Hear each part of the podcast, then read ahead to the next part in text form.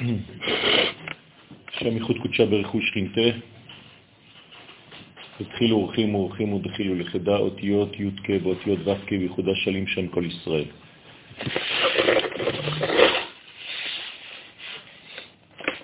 היום בעזרת השם אנחנו נעסוק בעניינו של פורים, עניינם של ימי הפורים,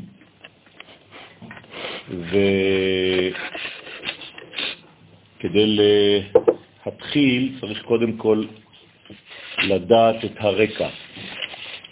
הרקע בתורת הקבלה, קודם כל בפשט, אנחנו נמצאים 70 שנה אחרי תחילתה של גלות בבל,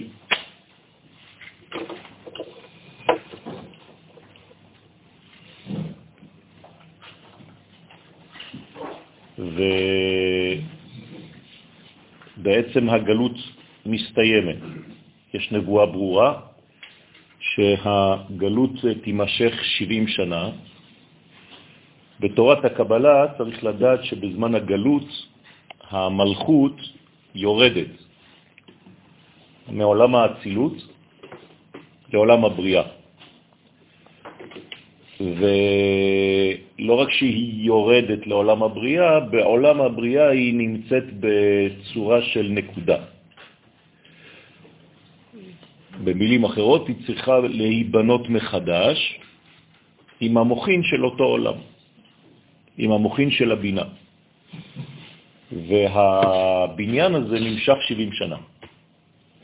זאת אומרת, צריך 70 שנה כדי לבנות את המלכות שירדה לבינה. ואז ברגע שהיא מלאה במוכין וגדלות של בינה, אז היא עולה, היא מוכנה לעלות לעולם האצילות. זאת אומרת שבאותו זמן, בעולם הזה, חוזרים לארץ ישראל ובונים את בית המקדש השני. כמובן שכשחוזרים מעולם הבריאה לעולם האצילות, היא לא חוזרת בפרצוף שלם, היא שוב פעם חוזרת להיות נקודה. ולא נקודה בפנים, אלא נקודה באחור. כלומר, הרצף הוא תמיד אחור ואחרי זה פנים. לא חשוב איפה אתה נמצא. וברגע שהיא עולה לעולם האצילות, היא נמצאת בנקודה, שהרי כל פעם שמחליפים קומה, משנים קומה, חוזרים לנקודה קטנה, יש איזה מין ריסט של כל המהלך הקודם כדי לאפשר הוויה מחודשת.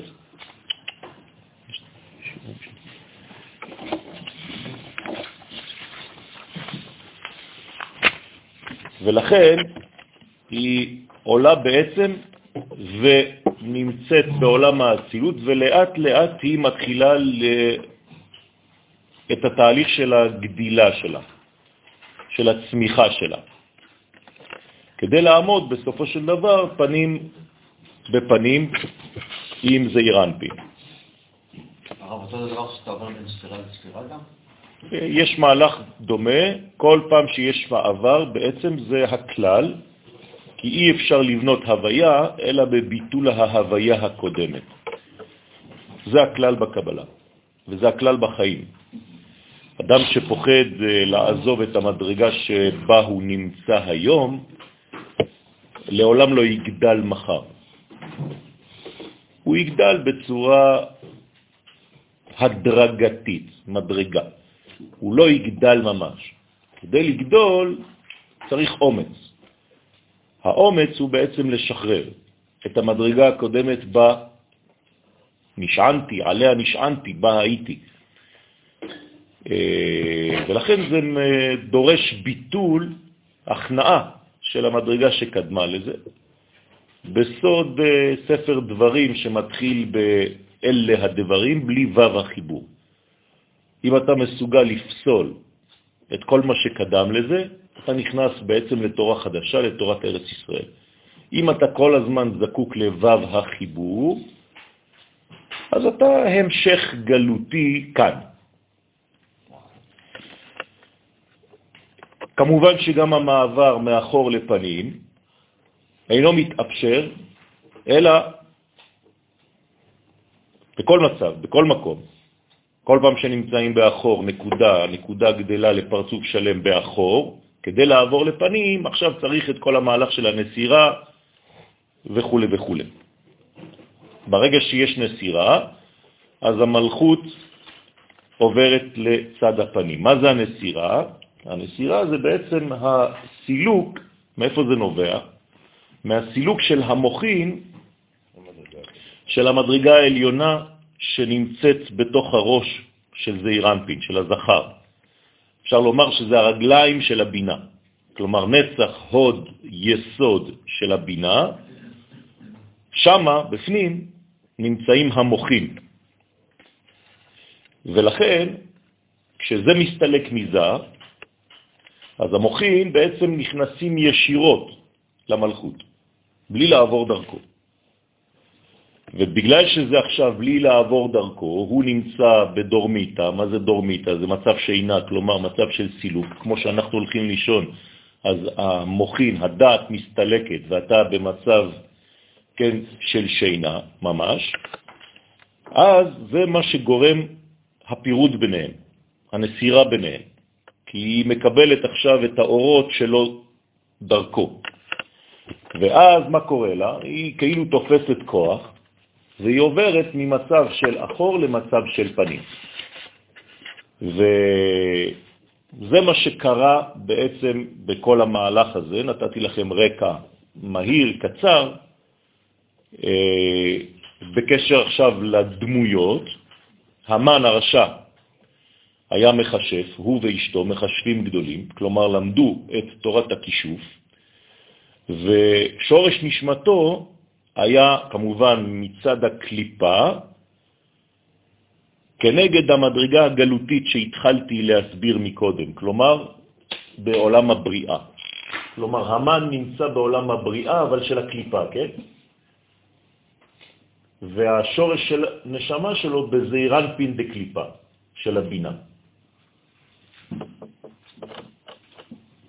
זה המצב הגלותי, לא לשכוח, כן? הגלות, אמרנו שהמלכות יורדת לעולם הבריאה.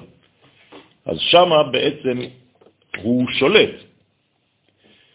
עכשיו, השם שלו, המן, הוא בנוי בצורה כזאת.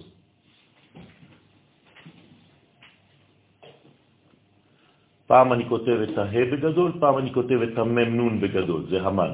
אז כאן המן. מאיפה זה בא כל האותיות האלה? מהאותיות של הגבורות, מן צפח. האותיות הכפולות באלף בית זה בעצם הגבורות שנמצאות במציאות. ההמן, הה של המן זה חמש. כלומר, המן יש לו את החמש גבורות האלה. טוטליות של גבורה של קליפה. זאת אומרת שהבן אדם חזק מאוד בצד השלילי של המציאות, בצד האחורי, מן הצד האחורי, ממקום אחר. קיצוני. קיצוני.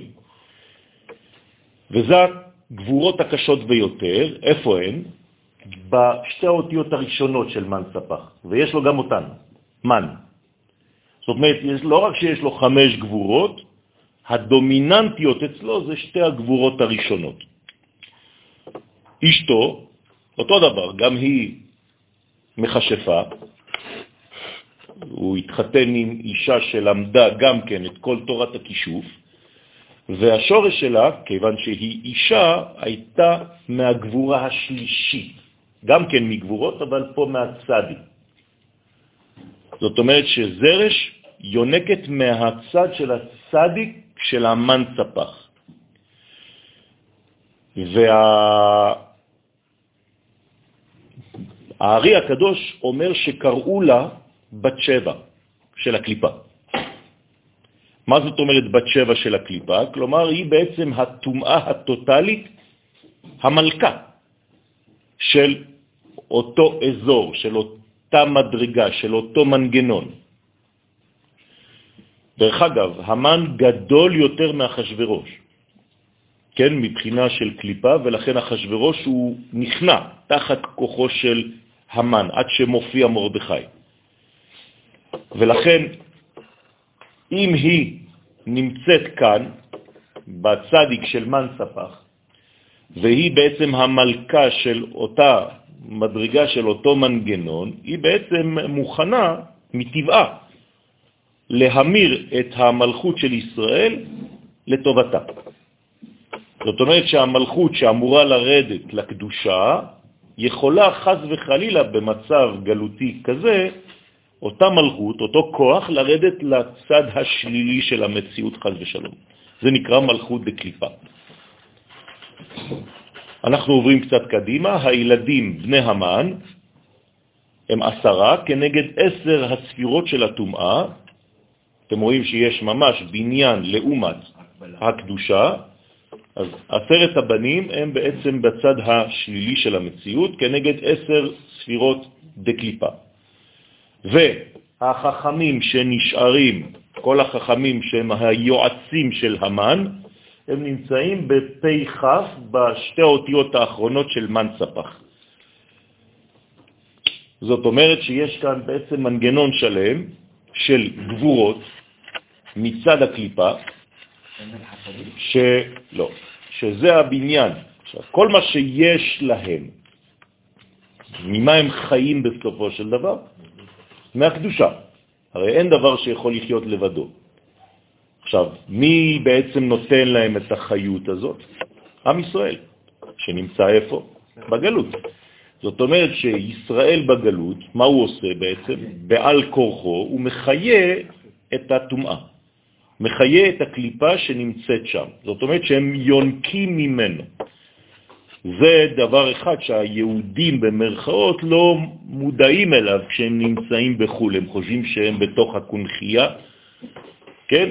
אבל הם בעצם השפע שיורד לאותה אומה, אצלה הם נמצאים. ולכן אנחנו צריכים להבין את כל המהלך הגדול הזה.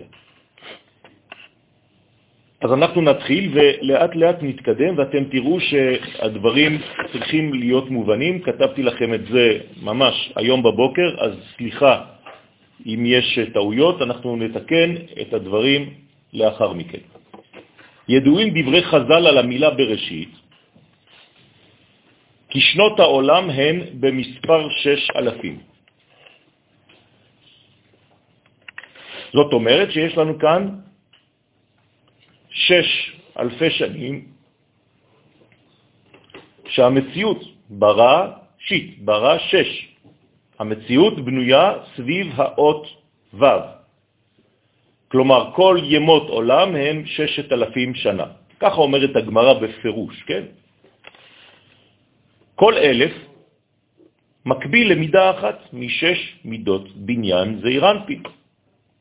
הרי העולם שלנו הוא לא מתחיל בג' ראשונות, כתר, חוכמה ובינה, זה הקדוש ברוך הוא שומר כביכול לעצמו, ומה שמעניין לנו זה בעצם מה שהוא נותן לעולמו, מה שיוצא ממנו. מה שיוצא ממנו זה בעצם 1, 2, 3, 4, 5, 6 והגילוי, מלכות. על זה נאמר עולם חסד ייבנה, מתחיל מחסד. למרות שהכוחות העליונים הם זנים את שש המדרגות התחתונות, אבל דה פקטו המציאות של הזמן זה לא יכול להיות פה. אתם זוכרים שבבינה אין כבר זמן, מושג הזמן לא קיים, לא בבינה, לא בחוכמה ולא בקטר. אז מציאות הזמן מתחילה מכאן. לכן כמה מדרגות של זמן אפשריות? שש אלף שנה והשביעית שבת. ולכן כל מדרגה אחת, כל מידה אחת, מקבילה לאלף שנים. האלף הראשון מקביל לספירת החסד, כלומר משנת אפס עד שנת אלף היה רק חסד בעולם. אז החסד הזה, אם הוא לא,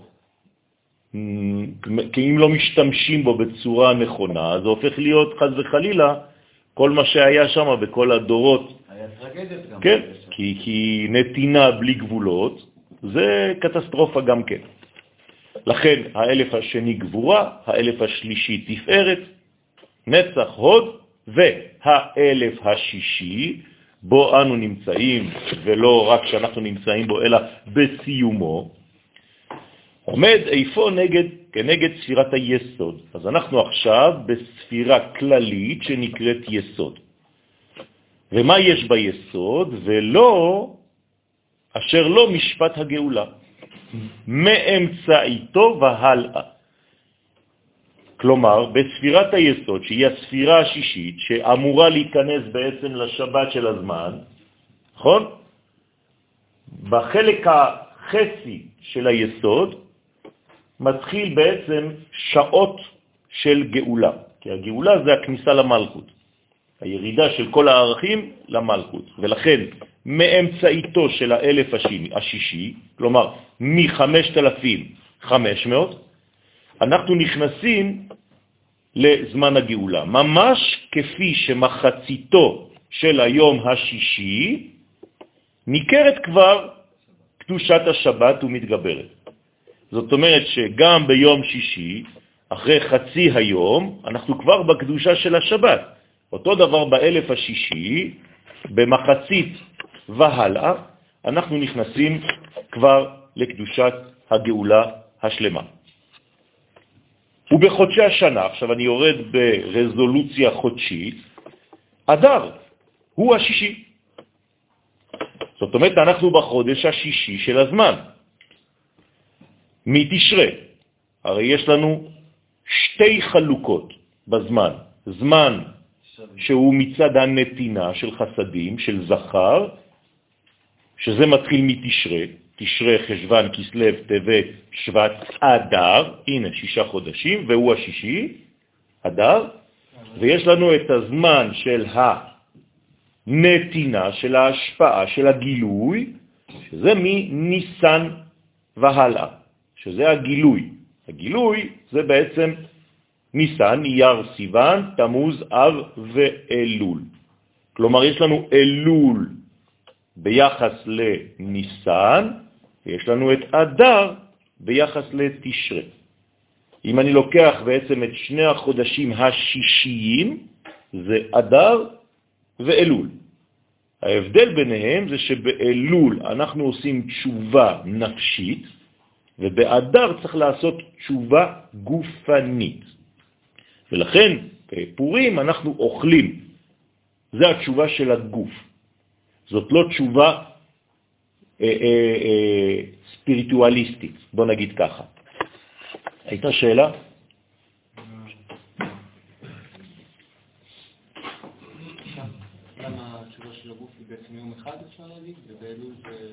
כן, אנחנו תכף נדבר על זה, בעזרת השם.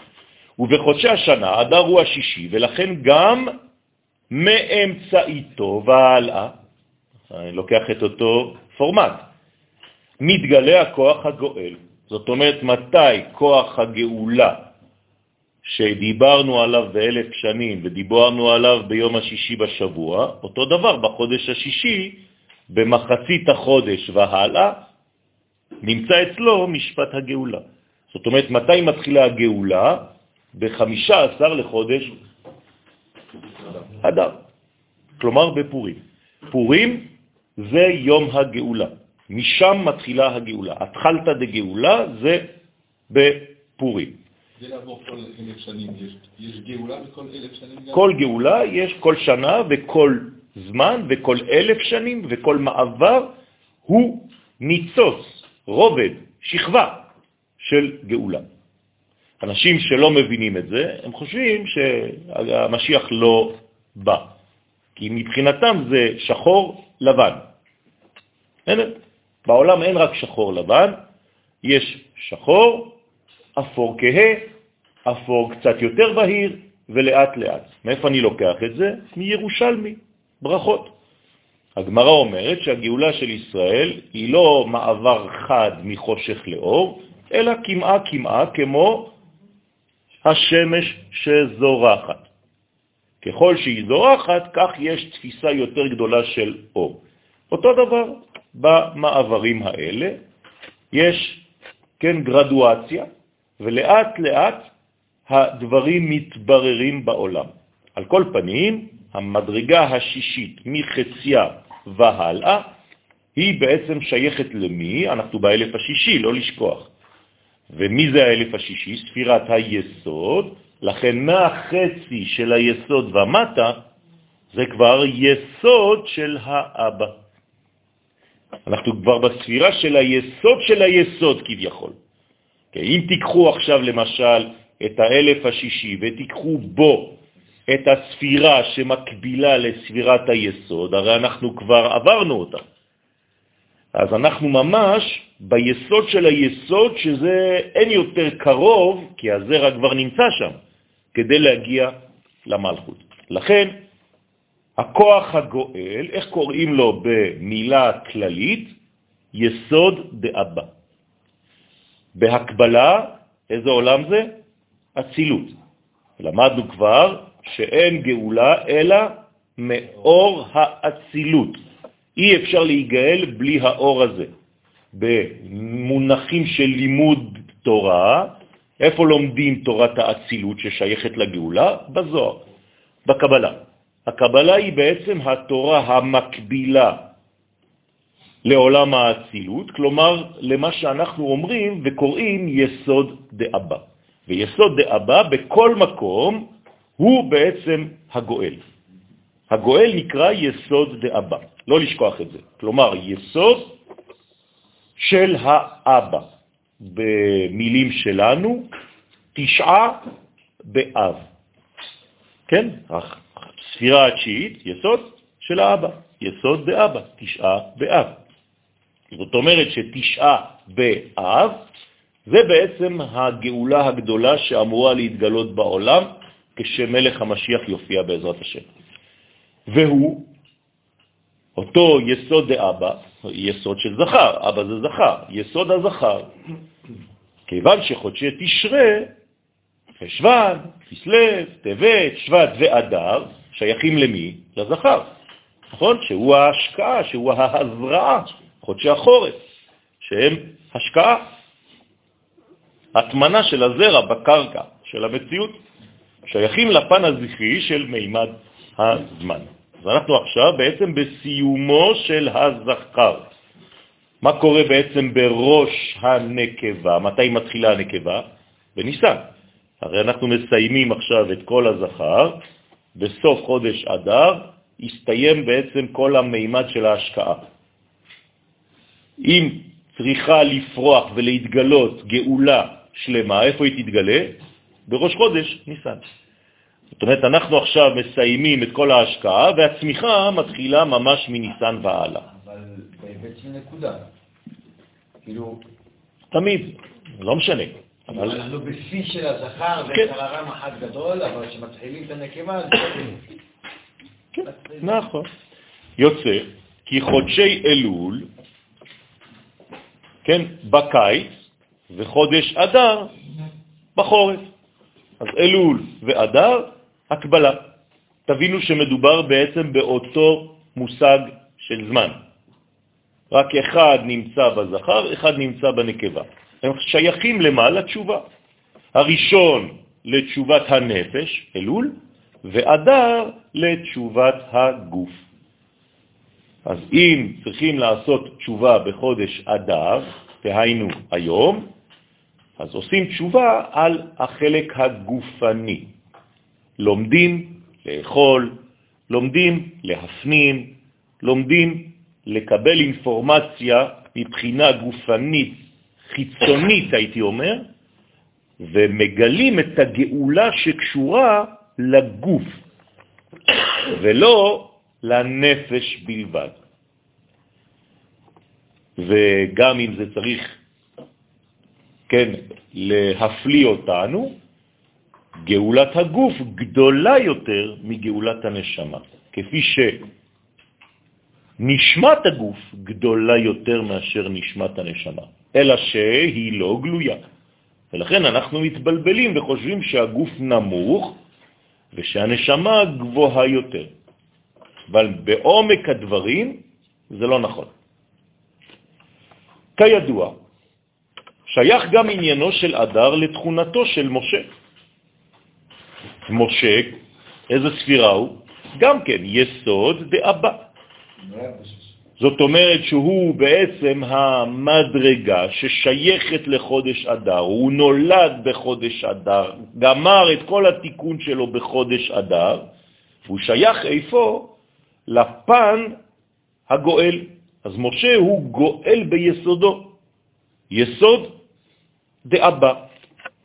והוא קשור כמובן לספירת הדעת, שמה זה ספירת הדעת? זה הנשמה של כל שש המדרגות.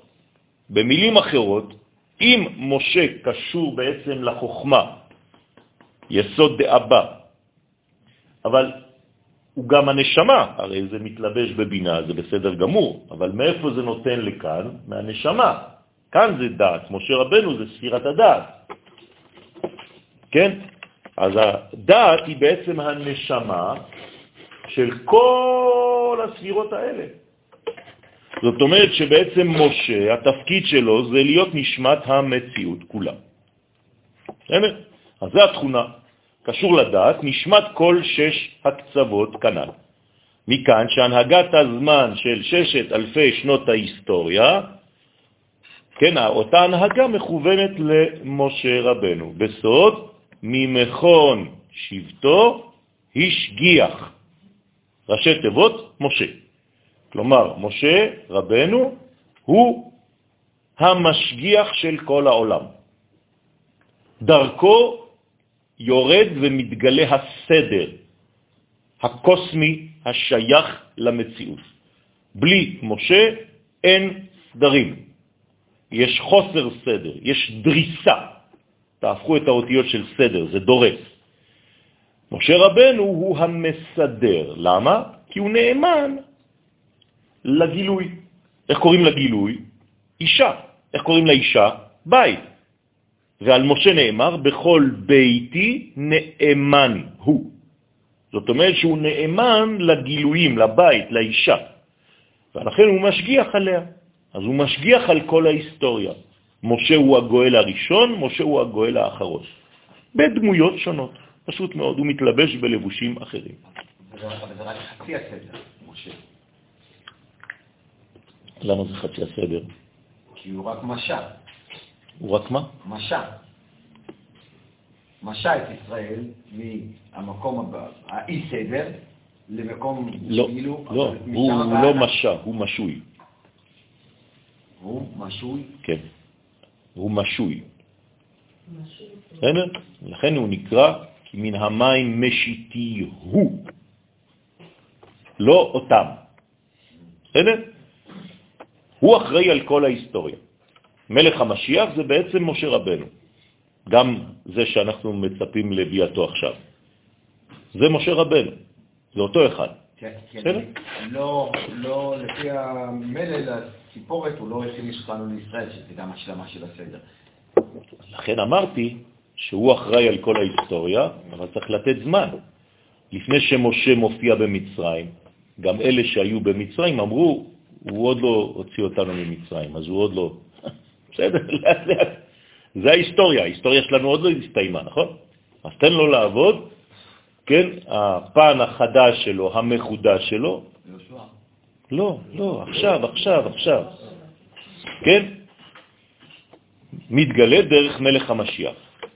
כן, כל מי שעובד בשבילו זה ידיים קטנות שעושות את העבודה בשבילו, אבל הוא האחראי על כל הדברים. אחשוורוש הוא יסוד הקטר מצד הקליפה. זאת אומרת, תשימו לב עכשיו, מדובר במלך גלותי, שהוא אנטיתזה למלכות ישראל, נכון? או שיש מלכות לישראל, או שיש מלכות לאומות העולם. ככה זה עובד. או שרומי שולטת, או שירושלים שולטת. ככה זה עובד.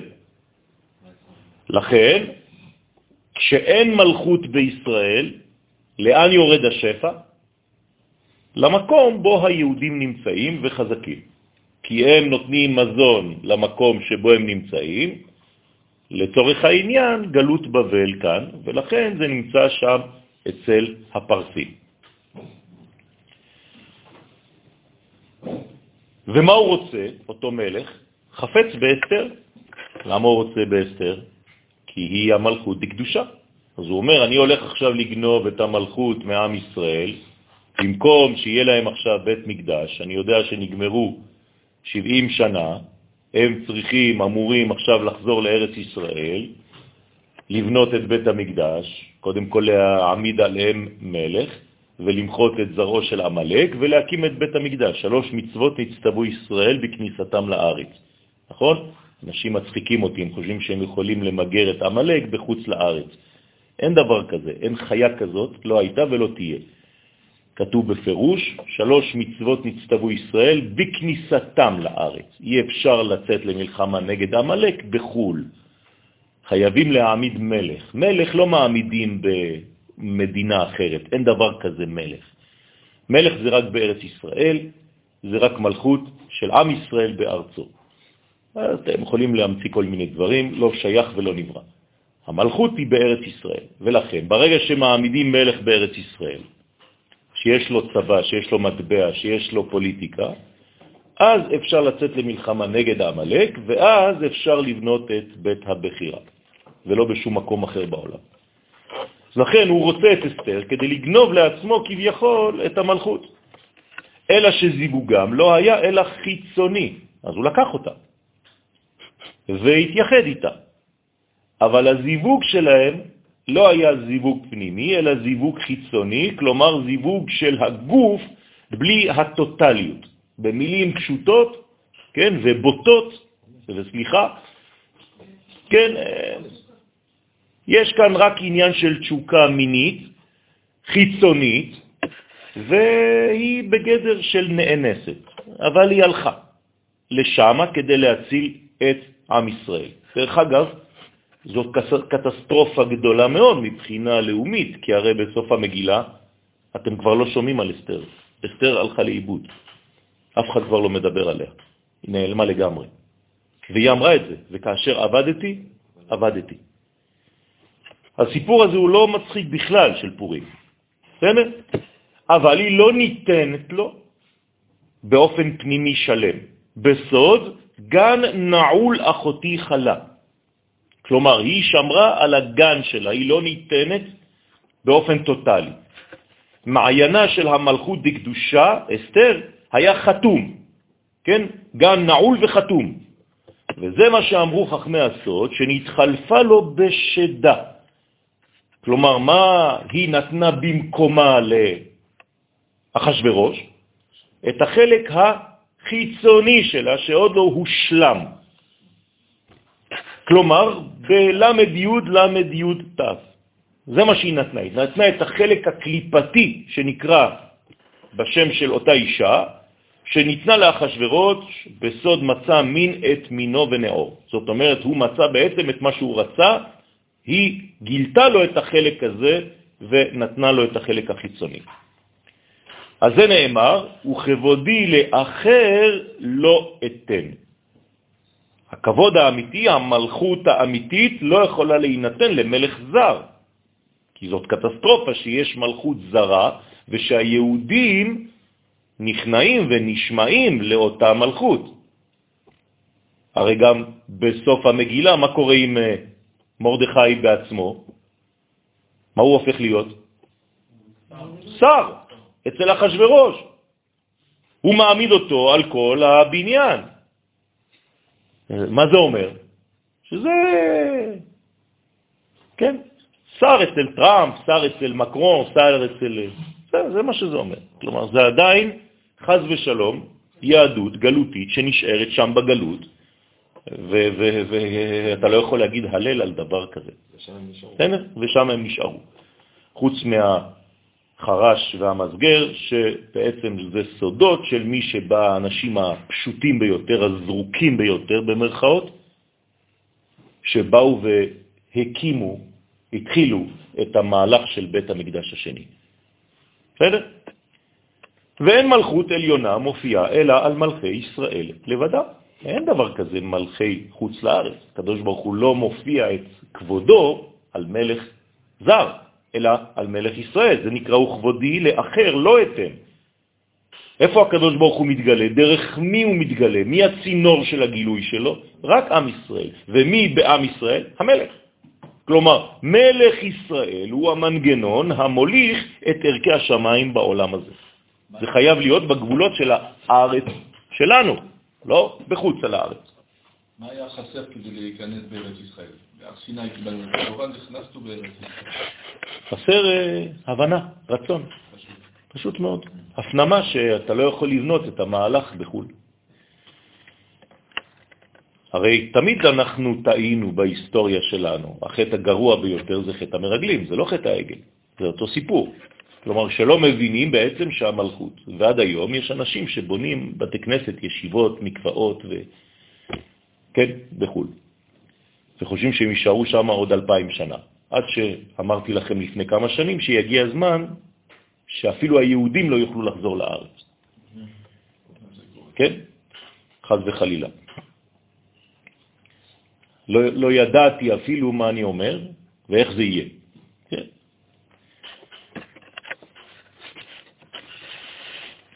אז זה, זה אותות שהקדוש ברוך הוא שולח. אל תשחקו איתי. אמרתי לכם שהארץ הזאת היא הארץ שלכם, אתם עדיין משחקים אותה דתיים שם, דיר בלק. אז אולי זה לא הסוף, אני מקווה שזה יסתדר, אבל אלה נורות. תדעו לכם שאני יכול לגרום לכם להיות תקועים. זה זלזול בגוף בעצם. זה זלזול בגוף, בדיוק. זלזול ברגליים, בחלק התחתון של המציאות. זה נקרא מרגלים, בעיית רגליים, בעיית הליכה, בעיית מימוש. כן, מחשבה, שיעורים, וורטים, הכל בסדר גמור, אבל הרגליים לא מתפקדות חז וחלילה. ומלך ישראל יש לו הזיווג הפנימי, וגם הזיווג החיצוני הראוי לגילוי מלכות שמיים, עליו, למטה. כלומר, זה חייב לעבור דרך מלכות שהיא בגבולות השייכים למציאות. עכשיו, מה הם הגבולות השייכים למציאות? אה, זה חייב להיות בעצם מדרגה של שביעי. אז המדרגה השביעית הזאת, המלכות, במימדים של מקום, איפה המלכות של העולם? ארץ ישראל. אז זה לא יכול להיות שמלכות תתגלה במקום שהוא לא מלכות. אתם מבינים מה אני אומר? זאת אומרת שמלכות שמיים חייבת להופיע במלכות הארץ בספרה שבע. אמרתי לכם שהיסוד הוא הגואל. את מי הוא גואל בעצם? את השביעית, כשהוא מעביר את השפע לשביעית. לעומת זאת, היסוד התמה, כן, אנטיתזה עכשיו, ניקח את המן, אינו פועל אלא בזיווג חיצוני בלבד, אחשוורוש וכו'. אז זה נאמר, וכל זר לא יאכל קודש, לא יכול להזדווג אכילה עם הקודש. אז הוא מנסה להטיל כל מיני זוהמות למיניהם, כמו שעשה הנחש בזמנו, וזה בעצם כל הקלקול וכל העיכוב במהלך, אבל העיכוב הזה לא יכול להיות ביטול, אלא עיכוב בלבד. וזמן שהזמן מגיע, אז אין יותר אפשרות כבר להמתין, והדברים נעשים בזריזות גדולה מאוד, במהירות גדולה מאוד, כמו שראינו ביוסף הצדיק, שלמרות כל האיטיות של כל הזמן שהוא היה בכלא, ברגע שהוא יוצא, הוא יוצא בריצה, כן? ויריצו מן הבור. מגלחים אותו, מלבישים אותו, כאילו מה קרה? מה, סוף העולם? נמצא שבמלכות האומות אינה נוגעת, שמלכות האומות אינה נוגעת בקרקע העולם. כלומר, מה קורה למלכות של אומות העולם? כיוון שאין לה נגיעה למטה, אז היא מרחפת בסוד ריחוף בעלמא. כן? אמרתי לכם, תתקנו תוך כדי את ה... למה אין המלכות? כן, בעלמא זה עם א'. כן, מה? למה אין המלכות? כי זה לא ארץ ישראל. אין גילוי של הקודש למטה. הקדוש ברוך הוא לא מתגלה למטה, אלא בארץ ישראל. מלך של חוץ לארץ, איפה הוא יתגלה? הקדוש ברוך הוא לא יורד. אז זה מרחף. מלכות ישראל היא נקודת המפגש היחידי, כן? בין השמיים ובין הארץ. וזו סוד, ותלבש אסתר מלכות, ולא עשה חן לכל גוי. זאת אומרת, רק אסתר, רק בניין של ישראל יכול להוות, אם זה ממשיך, אם זה מתפתח, כן? אז איזה מין התפתחות שלא הגיעה לסיומה, בוא נגיד כך. אבל יש לה פוטנציאל. ויסוד דאימה, עד עכשיו דיברנו על יסוד דאבא, שהוא הגואל, אבל יש גם יסוד דאימה. אבל בואו נטפל קודם כל ביסוד דאימה שמצד הטומאה. אז הוא בעצם המן הרשע. הוא היסוד דאימה שמצד הטומאה. מה זאת אומרת יסוד דאימה? מה הוא כונס בקרבו? את כל מה שיש באבא דקליפה. והוא בעצם הלבוש הזה, והוא בעצם המשפיע על כל המנגנונים של המדרגות התחתונות שם בפרס. ועל זה ציווה המלך אחשורוש שיהיו כולם אצלו, במלכות, קוראים ומשתחווים להמן. מה זה קוראים ומשתחווים להמן? שכולם יקבלו ממנו, כי הוא בעצם הדומיננטי שם בכל הסיפור.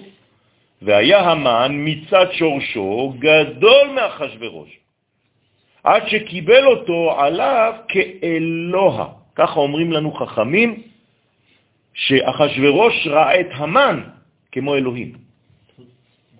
כי דרכו חשב לבנות מלכות הקליפה. בסוד הידוע, אבא יסד ברטה. יסוד הבינה הוא המממש, בוודאי.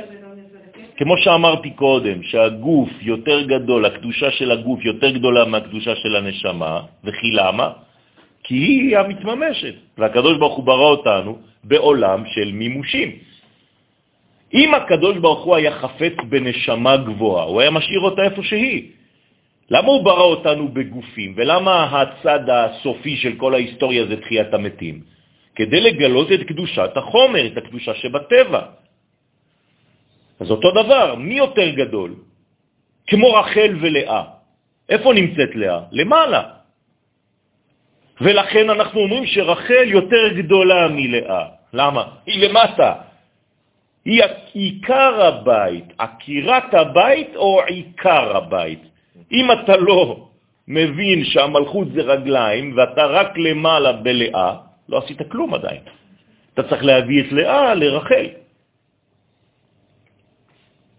ואם אתה לא מבין את היסוד הזה, אתה תשאר ספיריטואלי. אלה, רעיונות. לימודים, חברותות, בסדר, תדבר. אבל אין לך רגליים. למה הקדוש ברוך הוא בחר במשה ולא באהרון?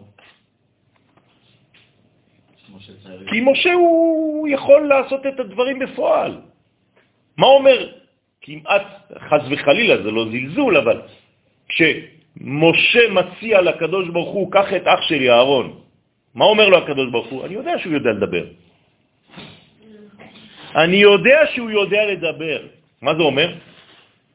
זה לא מה שעכשיו מעניין אותי, אני רוצה מישהו שיודע לעשות. אז אבא יסד ברטה. מה זה אבא יסד ברטה? זה לא שאבא בונה את הבת. מתי מתגלה האבא? מתי יש גילוי של החוכמה? רק כשהחוכמה הזאת מגיעה למעשים. אתם זוכרים את המשנה, נכון? מי שחוכמתו גדולה ממעשיו, מרובה ממעשיו, זה לא חוכמה, אין חוכמתו מתקיימת. אבל ברגע שיש לך רגליים של החוכמה, זה בעצם דבר עצום. איך אנחנו יודעים שהמלכות של הסיטרה אחרא לא יכולה להתממש בעולם הזה? כי הקדוש ברוך הוא חתך את הרגליים של הנחש. עכשיו אתם מבינים למה? שלא יהיה לו רגליים, כי אם היה לו רגליים, חז ושלום, אז הוא היה על קרקע המציאות.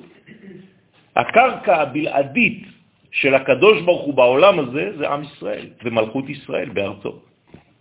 ביום ההוא יעמדו רגליו על הר הזיתים. לכן, גם בקליפה אבא יסד ברטה. של מי? האבא פה זה בעצם המנגנון הפנימי שנמצא בין אחשוורוש לבין המן. נכון. בדיוק. אז, אז יש מין זיווג ביניהם, בדיוק, נכון. עכשיו, זה לא נגמר, כי זה חייב, חייב לעבור דרך מי? זרש, אשתו, הנקבה שלו. בסדר? עכשיו תראו עוד מעט איזה פלא קורה שם. וזה אחד מהסודות הגדולים במגילה. אלא שקורא הדורות מראש, גרם לו ליסוד התמה לפעול בעצמו, כלומר המן, נגד המלכות השייכת לו. כלומר, מה הוא עשה? הוא הלך לייעץ לאחשוורוש להרוג את מי? את ושתי. אוי ואבוי, איזה מזל היה לנו. אם הוא לא היה הורג את ושתי, דרך אגב, הוא מצטער על זה אחר כך, אחשוורוש, הוא אומר, מי, מי הציע לי את זה? כאילו, מלך כזה מבולבל, אבל... אם הוא לא ושתי, היא בעצם התחלופה. היא התמורה של מי? של אסתר. מזל שהרגו את ושתי. ומי מייעץ להרוג אותה? המן בעצמו. וכל זה בלבוש הריקתה של ושתי המלכה, שהייתה ממש סוד מלכות בקליפה. כלומר, המן כשהוא מבין את מה שהוא עשה, הוא אוכל את האצבעות. כי למה? מי תופס את מקומה עכשיו? מלכות דקדושה. זאת אומרת, לא תצליח בעצם לגנוב את המלכות מישראל. וכשזו נפלה, קמה מיד במקומה מלכות דקדושה בהסתר ובאסתר. כי היא לא מגידה את מולדתה, היא לא אומרת מי היא, אז הוא חושב שזה עוד איזה מלכות דקליפה אחרת, הוא לא יודע שמדובר עכשיו בכנסת ישראל. שלא תיתן לו להתממש באופן מוחלט, כיוון שאמרנו מקודם שבמקומה היא נתנה לה שדה, שזה דבר לא קיים, לא גמור. מה זה שד? דבר לא גמור. חשב שהאישה היא לא הגילוי, שהוא יכול לעשות את הגילוי לבד, כי בעצם הוא בא לאחשוורוש ואומר... אה, שהבנות לא נתנו כבוד לבעלים. לא רק נתנו כבוד, אבל שהוא בא ואומר, מי אחשוורוש ירצה לכבד ולתת עיקר. כן. אז אם אתה רוצה לתת העיקר רק לרעיון ולא לגילוי, אז זה יכול להיות בכלל... זה היה נכון מה שאת אומרת, אלמלא היו לו גם אישה וגם עשרה בנים. אלא שהוא ידע, הוא הבין שהוא צריך לעבור דרך הנוקבה. אם לא, הוא לא היה נשוי ולא היו מזכירים את אשתו. אלא כאן מזכירים את אשתו, מזכירים את בניו, שזה דבר לא רלוונטי מבחינתנו. אבל זה כן רלוונטי כדי לדעת שמה? שבעצם הוא בניין שלם כמו של עשר ספירות ממש בלאומה. ממש, ממש, יפה מאוד. שאפשר להתבלבל ואפשר לטעות, וזאת הבעיה הכי עדינה בכל העניין הגלותי. שאתה לא יודע להבחין בין מלך ישראל לבין מלך בין אומות העולם, ואתה לא יודע בדיוק איפה המקום שלך, מי שולט. בוא, בוא, בוא נתרגם את זה לעצמנו. לא, לא. זה כבר חיצוני, בתוכי. יש בתוכי שונא ויש בתוכי יהודי. אה, למי אני נותן משקל? ועל זה אנחנו אומרים, ונהפוך הוא אשר ישלטו היהודים, המה בשונאיהם. כי אתה לא יודע, כי לפעמים אתה מתבלבל. למי אתה נותן את המשקל?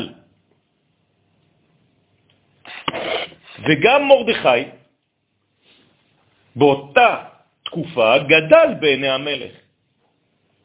בהתחלה את מי הוא גידל? את המן. בסוף את מי הוא מגדל? את מרדכי. לא לשכוח, כן, מה שאמרנו מקודם, שכל זה נשאר עדיין בגלות, זה לא איזה מין סיפור הצלחה, כן? כך שהבניין של הקדושה תפס המקום של המלכות בקליפה. לצערנו לא נגמר כמו שהיה צריך, אבל זה חלק, שכבה נוספת בגאולה. קרה משהו בכל זאת. קיבלנו משהו. לא זו בלבד, אלא שגרם העניין להשאיר יסוד דאבא התמה, כן? עכשיו זה בעצם מכנה אותו המן, בגובה 50 אמה, כדי שלא ירד ויפעל בעולם הזה. כלומר, ההשגחה העליונה, הקדוש ברוך הוא, עזר שהמן לא יממש, אין לו רגליים, לא לשכוח, אין לו רגליים. אז איפה הוא נשאר? על עץ גבוה, על עצה גבוהה, ספיריטואליסטית. בינה. בינה, 50 אמה גובה העץ. זה העץ, 50 אמה. כלומר, הוא תלוי במהלך גאולי שלא מתממש. אתם יודעים מאיפה בא העץ הזה? מתיבת נוח. העץ הזה שתלו אותו עליו, 50 אמה, הוא בא מתיבת נוח, שהייתה 50 אמה גובה. זאת אומרת שלקחו עץ מתיבת נוח. מה, מה, מה זה מעניין אותי? אלא מה זה תיבת נוח? תיבת הגאולה, השמירה, בזמן שיש מבול בחוץ. כלומר, לוקחים אלמנט גאולי ותוקעים שם, רוצים שם, כי הרי מי לקח את זה? המן בעצמו לקח את העץ כדי שיתלו את מרדכי. כלומר, תישארו בגאולה פוטנציאלית, לא מתממשת. אבל הדברים התהפכו. ואותו תלו על אותו עץ גבוה, כלומר, אתה לא תתממש בחיים, אתה תישאר בפוטנציאל הרע שלך, אבל רע בפוטנציאל, לא רע במימוש. כלומר, לא תרד לעולם היצירה, תישאר בעולם הבריאה. כי אם היית יורד ליצירה ועשייה, אוי ואבוי. אבל נשארת ותלו אותך למעלה, גובה 50 אמה, כדי שלא תתממש. במילים אחרות, אם אני רוצה לתקוע בן אדם, איפה אני תוקע אותו? במחשבה שלו. פשוט מאוד, למעלה, באוויר, בשמיים. אם יהיה נידחך בקצה השמיים. כן. לא, אז ברוך השם שבעם ישראל, משם ייקחך, משם יקבצך, והביאך אל הארץ. זה המימוש, זה הגאולה. הרי הרמב"ם לוקח רק פסוק אחד כדי לדבר על גאולה, את הפסוק הזה שעכשיו אמרתי לכם. כלומר, גם לפי הרמב"ם, כן, אין אפשרות של מלכות, אלא כשהעולם הבא בעצם יורד לעולם הזה. בגלל זה רצה לעשות ממנו אלוהה. נכון, נכון, זה העניין. עשה אותו, חשב שהוא אלוה. וזה העץ, 50 אמה, שנתלה עליו והתבטל בשורשו. כי איפה מבטלים את הדברים? רק בשורשם. כך ש... לא חשוב. ככה מת המלך, כן, מה זה? לא, לא, מה רציתי לכתוב פה?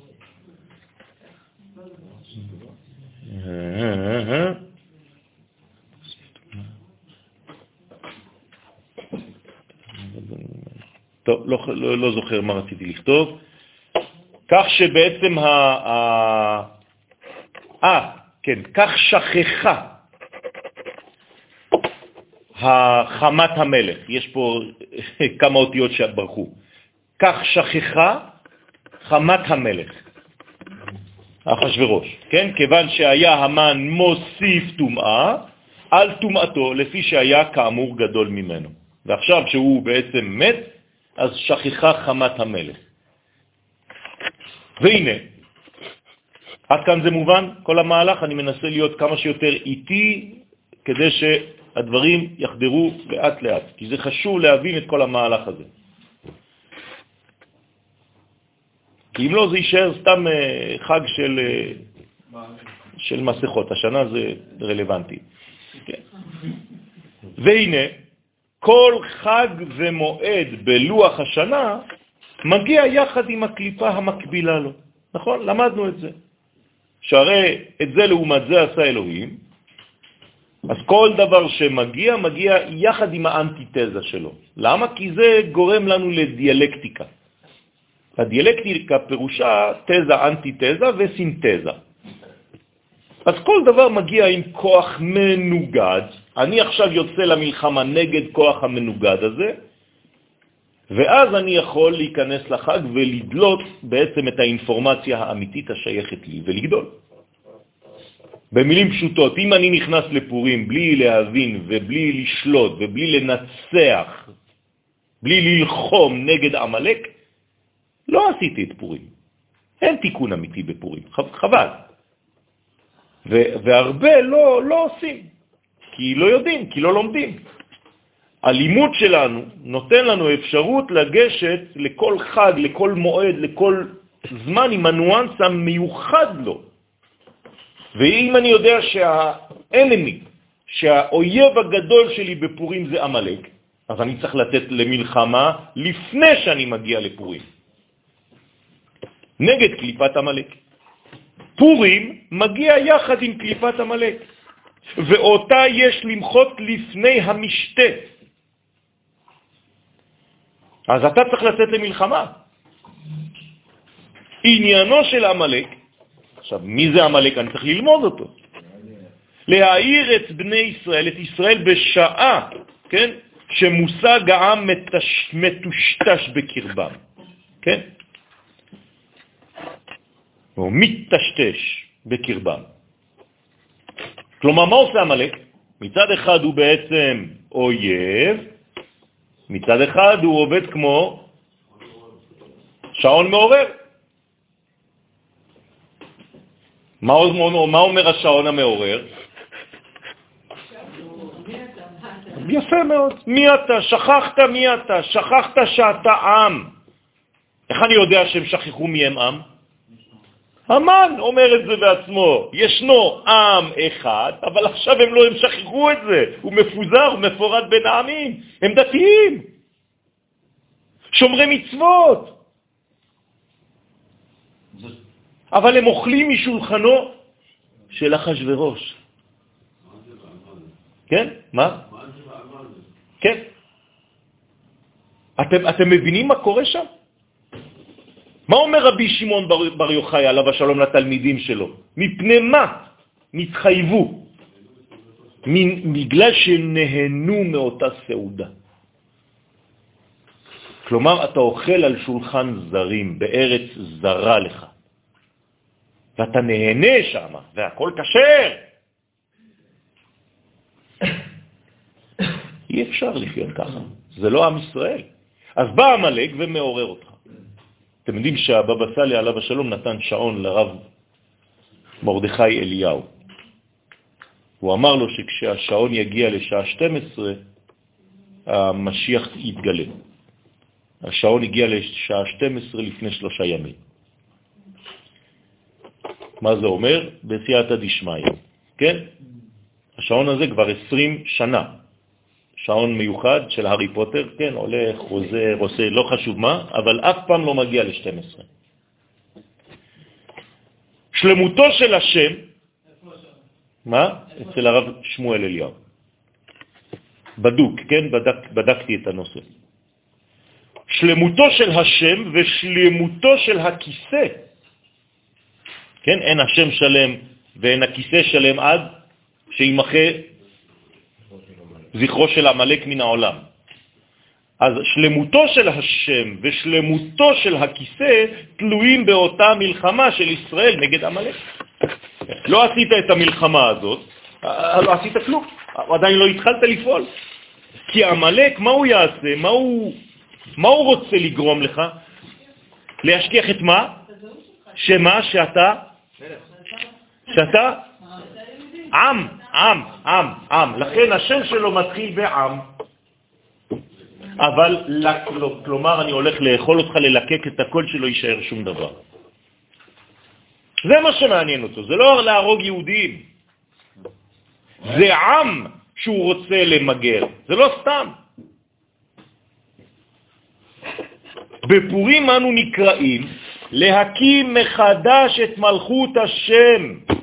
לא פחות מזה. אני לא נכנס לאיזה סעודה של, של שתיית יין ואיפה קנית את היין ואיזה יין קנית ומה אתה, אתה הולך לאכול. זה מלכות השם, רבותיי, זה דבר רציני מאוד.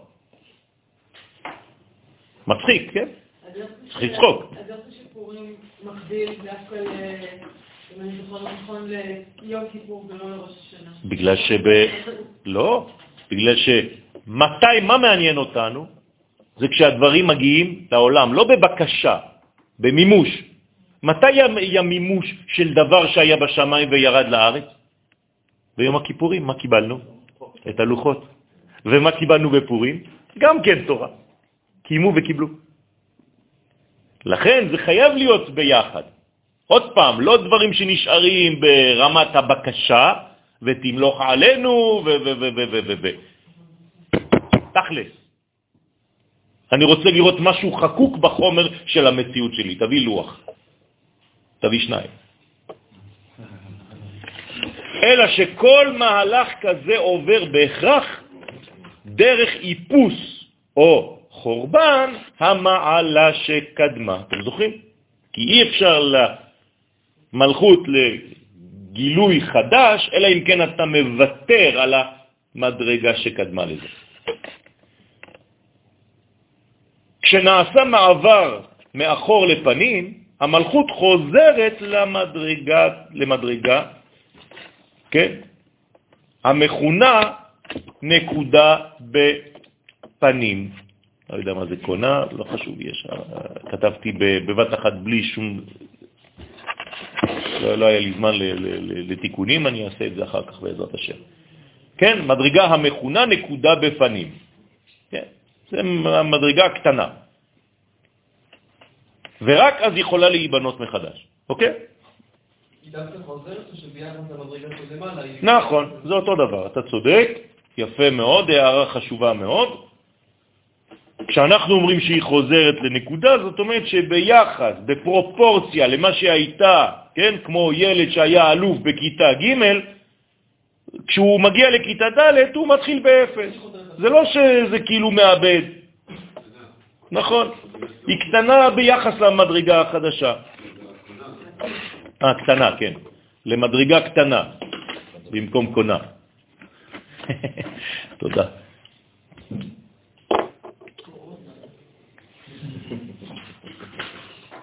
איי, איי, איי, איי. שלב הביטול דומה לרווח הקיים והנשמר בין שתי אותיות בספר תורה. אתם מבינים שכדי לעבור מאות לאות אני חייב לעבור דרך אפס. אם שתי אותיות נוגעות אחת בשנייה, ספר התורה פסול. אז למה אני צריך כדי לדלג אות, כן? אני כותב אבא, א', ב', א', מה יש ביניהם? רווח.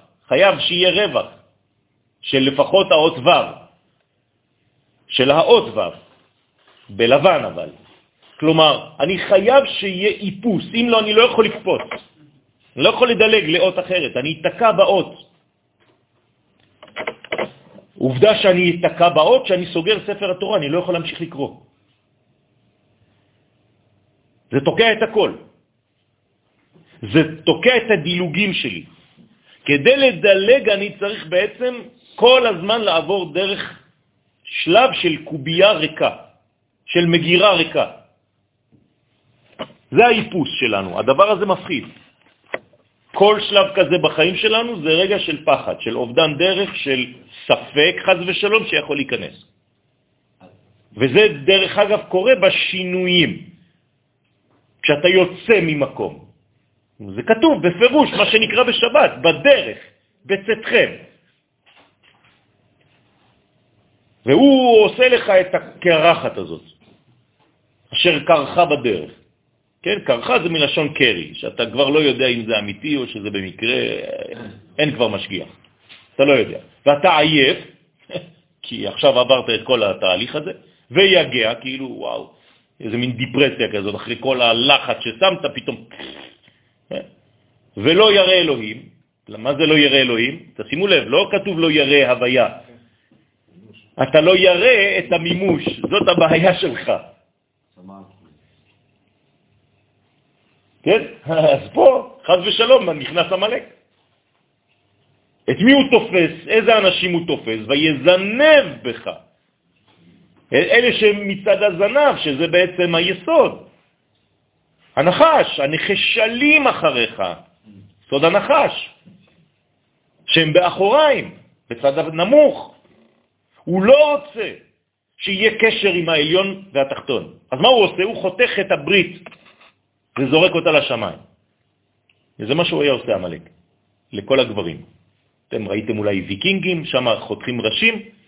העמלקים, כשהיו הורגים בני אדם בקרב, הם היו חותכים להם את הברית וזורקים אותה לשמיים, כאילו להחזיר את זה למקור. אין פה, לא יהיה הקדוש ברוך הוא בעולם הזה.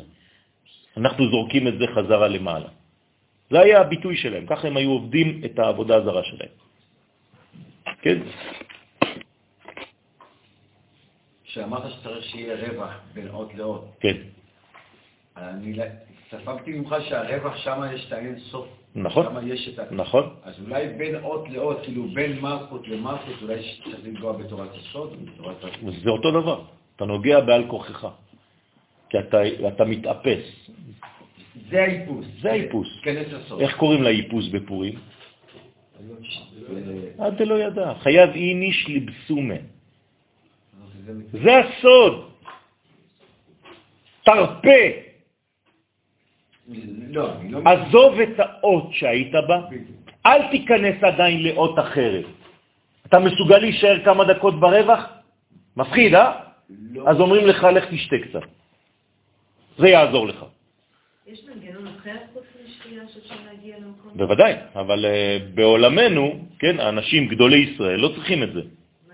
אז הם, הם יודעים לעשות, הם לא מפחדים במרכאות, כן, ורווח תשים בין עדר לעדר. ככה כתוב. אז אנחנו צריכים לדעת את הרווח הזה. יפה.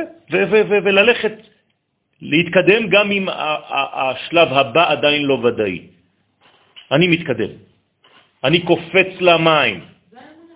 זה האמונה, איך, איך עשו נחשון בן עמינדב? זה זה. כן, נחשון זה התיקון של הנחש, של הנחשלים. זה אותו נחש, מתחיל נחשון, נחש. כן, אבל שמתקן, כלומר משיח. נחש בגמטריה משיח. אז זה אותו סיפור. אם אני מסוגל לקפוץ לאותו חלל, כן, ביודעי שאחר כך יש גם אות אחרת שתגיע, אבל אני עכשיו באיזה מין מצב ביניים, זה בעצם עד דלא ידע, זה נקרא סילוק מוחין. אני יודעת שקפצתי מדרגה? ולא... רטרואקטיבית. אוקיי, אבל... למחרת. נכון, רק למחרת פורים. רק למחרת פורים. דרך אגב, למה כתוב, אולי שאלתם את עצמכם, אבל החז"ל שואלים את השאלה, למה כתוב, למה הביטוי בגמרא מחייב איניש, חייב איניש לבסומן, ולא כתוב חייב אדם. אף פעם לא ראינו דבר כזה איניש. מה זה לא חייב אדם? יפה. מה זה איניש? לא. זה נשים, זה אישה. אינסה. אז מה אומרת פה הגמרא? תשימו, זה חידוש, תרשמו לכם את זה. אתה חייב לפתח ברגע שאתה עושה את זה, את הפן הנשי שלך שמוכן להתבטל, כמו אישה שיודעת לעשות את זה. אם אתה לא עושה את זה, אפילו שאתה גבר, אתה משחק אותה גבר, אתה חייב להיות אישה באותו רגע. אם לא תהיה אישה, לא תקבל. לא תקבל. ולא תפרה ולא תרבה. פורים, פירור ורבו. אז אולי צריך לעשות מצווה לנשים. עוזי, מה יש לך היום? תכוון את השעון ל-12.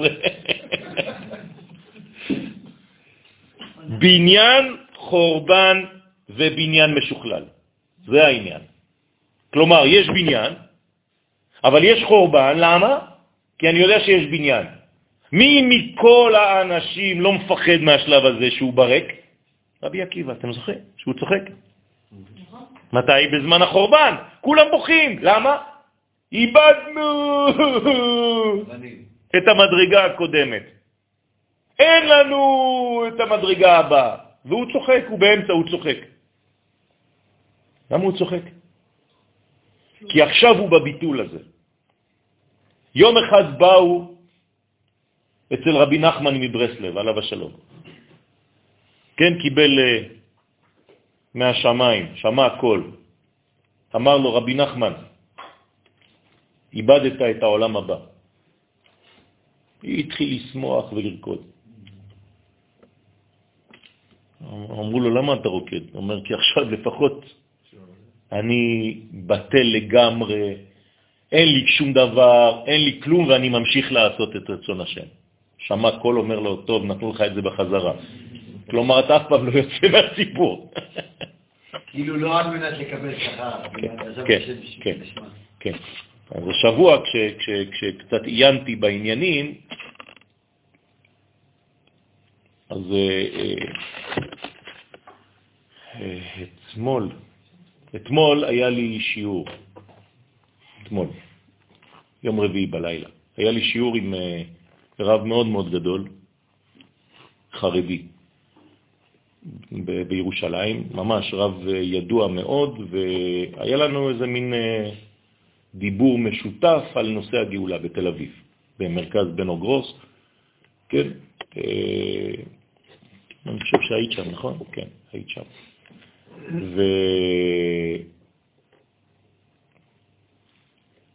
ויצא מאוד מאוד מעניין, כי פשוט הבן אדם דיבר כמוני. לא הבנתי כאילו איפה הוויכוח פה, איפה הוויכוח. ראיתי שפשוט אנחנו ממש בזמן של אחדות טוטלית. כלומר, לא אמרתי מילה, הוא אומר לי, אני חותם על כל מילה שאמרת, כך הוא אמר לי. הוא אומר לי, מבחינתי הרב קוק, את כולם, כן? הוא גדול לא פחות מהחזון איש.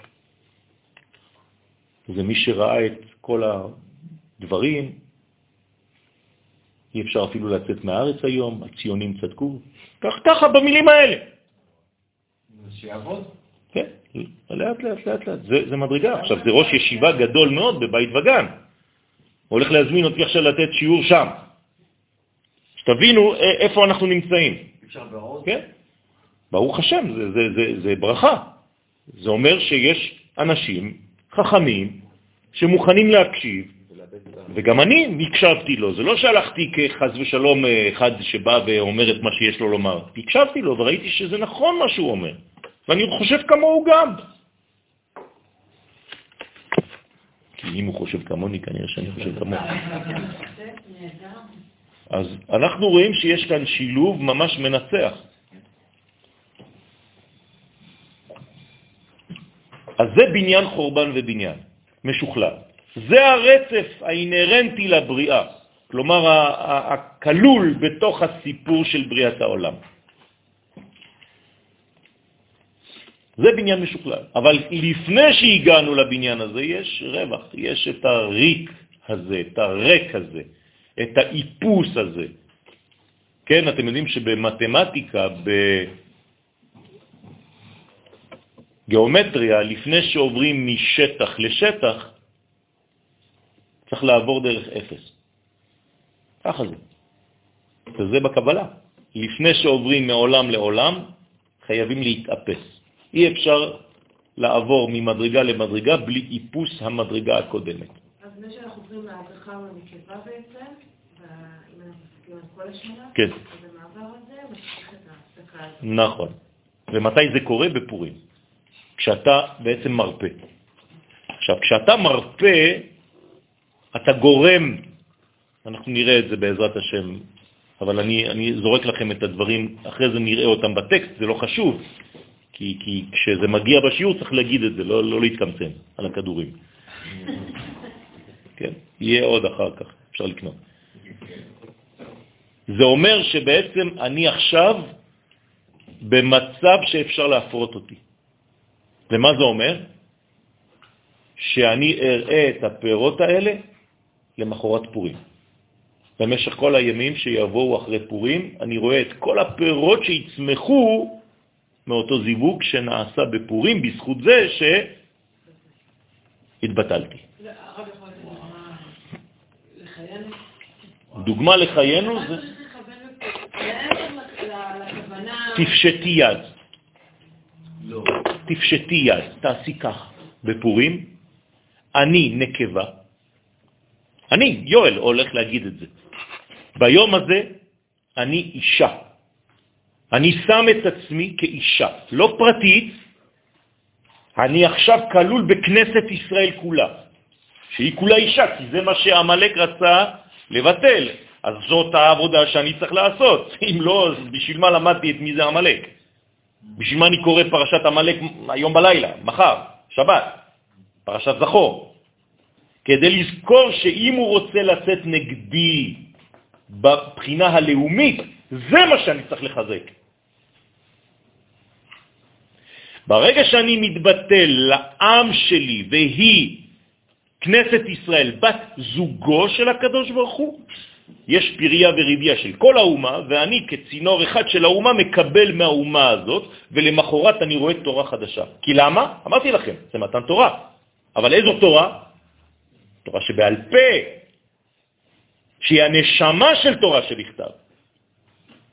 זאת אומרת שאני אמור לגדול בתורה כבר למחרת פורים. ולראות את כל הפירות במשך כל השנה של התורה שלי, שפתאום אני לא יודע מאיפה באים החידושים האלה, זה מהפורים שעבר. שתדעו את זה. בסדר? הימים האלה לפני פורים, אני מרגישה שזה ימים לא... שהכוח הזה גובר, כוח של המלא גובר. בוודאי. מה אנחנו אמורים לעשות? אמרתי, אמרתי. לא, נכון? לא, בפורים, בפורים, רק בפורים, פורים, פרו, עורבו, פורים. לפני פורים אני צריך להופיע כנקבה. כן? מה, מה, מה האותיות של החודש?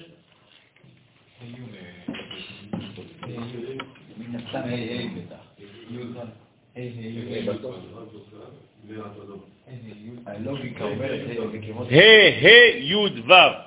מה זה אומר? נקבה נקבה. עד פורים אני צריך להיות נקבה טוטלית. שבוע ראשון נקבה, שבוע שני נקבה, פורים. מה אני מקבל? בפורים י' מוחין בגדלות, יסוד דאבא. הבנתם? פשוט מאוד. דניאל, רבי דניאל נתן לכם שיעור על ראש חודש, אדר, ברוך השם. גאה בך, דניאל, אשריך. מי שהיה, כן? אשריך וטוב לך וזכיתם, ובעזרת השם תגדלו כולכם בתורה.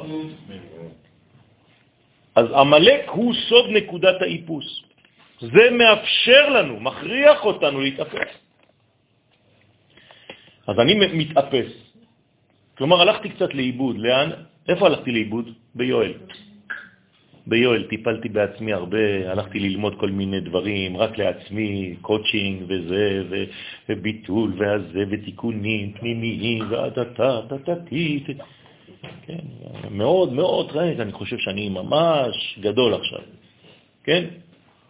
תתאפס על עצמך, לך תחזור לעם ששכחת אותו קצת במשך הטיפול העצמי הזה. תחזור לעם שלך. ברגע שתחזור לעם שלך ותבין שאתה עם, כן, ותרגיש את זה חזק, אז אתה יכול למחרת לחזור לפרטיות. אתם מכירים את הסיפור בגמרא על רבה ורבי זרע? שרבה הזמין את רבי זרע לפורים, לסעודה. ובאמצע השתייה הרג אותו, שחט אותו, הוציא סכין, הרג אותו. רבה, את רבי זרע. כן, אחרי שהתפקח מיינו, כי הוא היה, כן, שתה עד ולא ידע, התפקח מיינו, בא, רואה על הרצפה את רבי זרע, אומר, וואלה, מה זה? מה עשיתי פה? החיה אותו.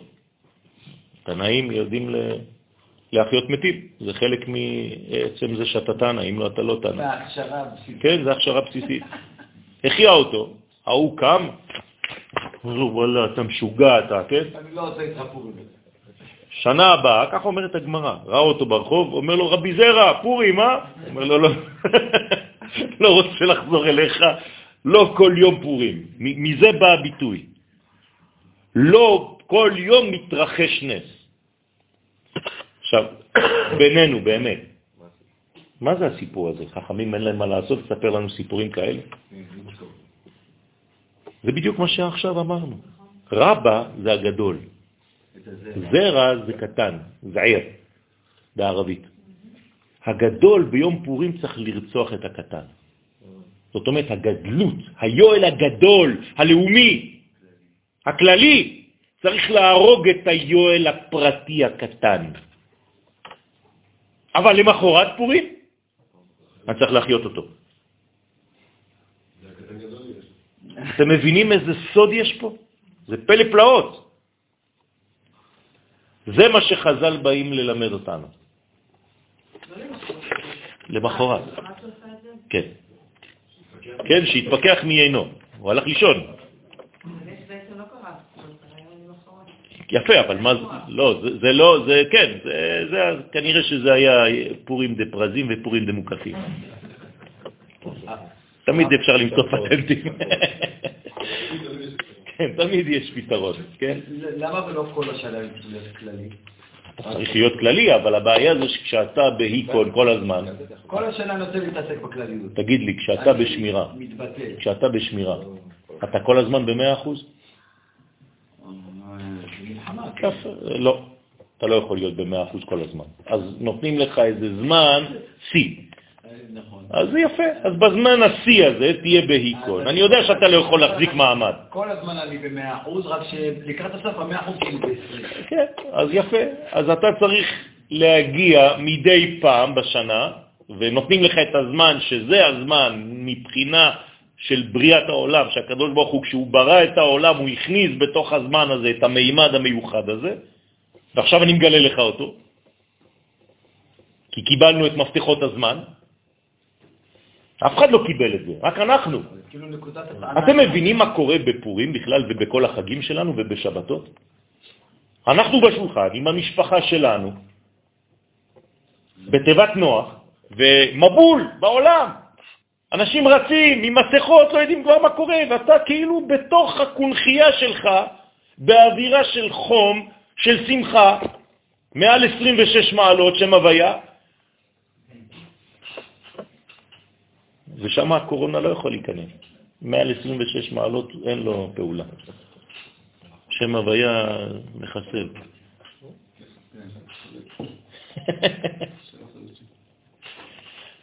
המלאק מחדיר ספקות. זה בסדר גמור, כי אני צריך את הספק הזה, אני צריך להפסיק לפעמים. המלאק מחדיר ספקות בכל מה שנבנה עד כה. ומטשטש את ערכי המציאות כפי שהיא הייתה. והטשטוש נעשה בג' בחינות. עולם, שנה ונפש. כלומר, המלאק טוען שאין הבדל בין המקומות בעולם.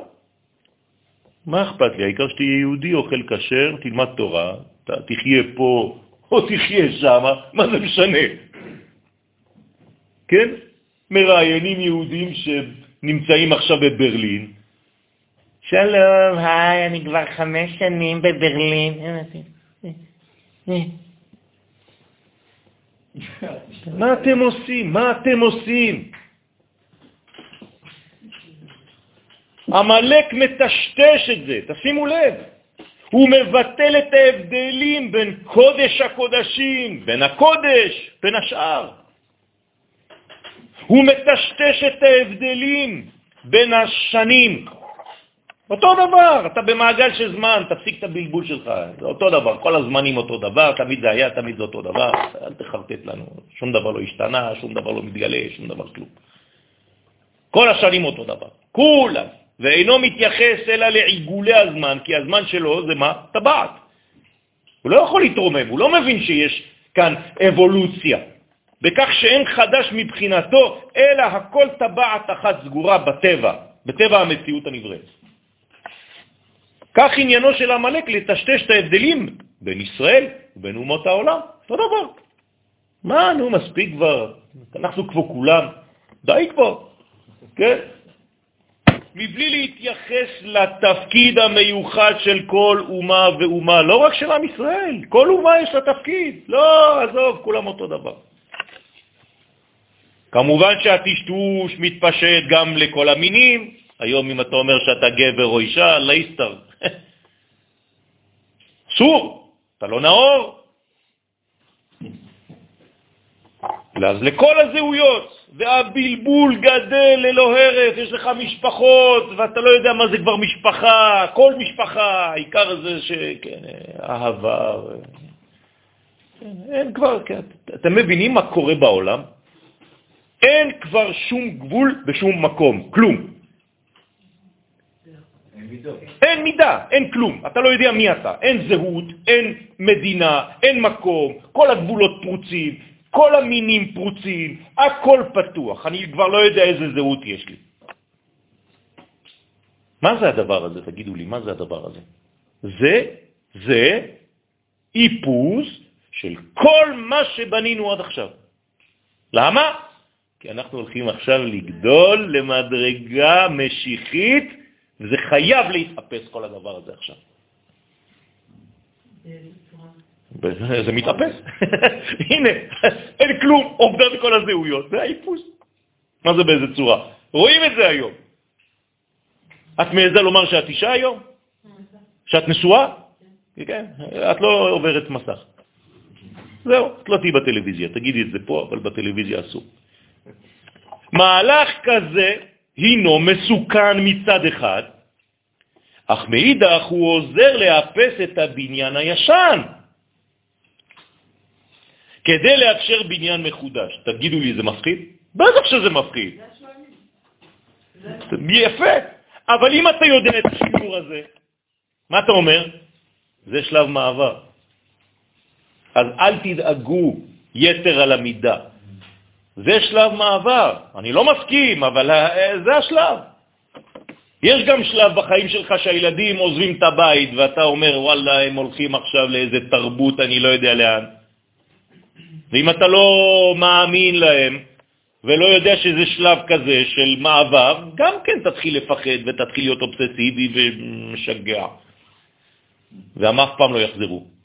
אבל אם אתה יודע לכבד, הם יחזרו, והם חוזרים. והם דומים לך, אבל עכשיו ברצון.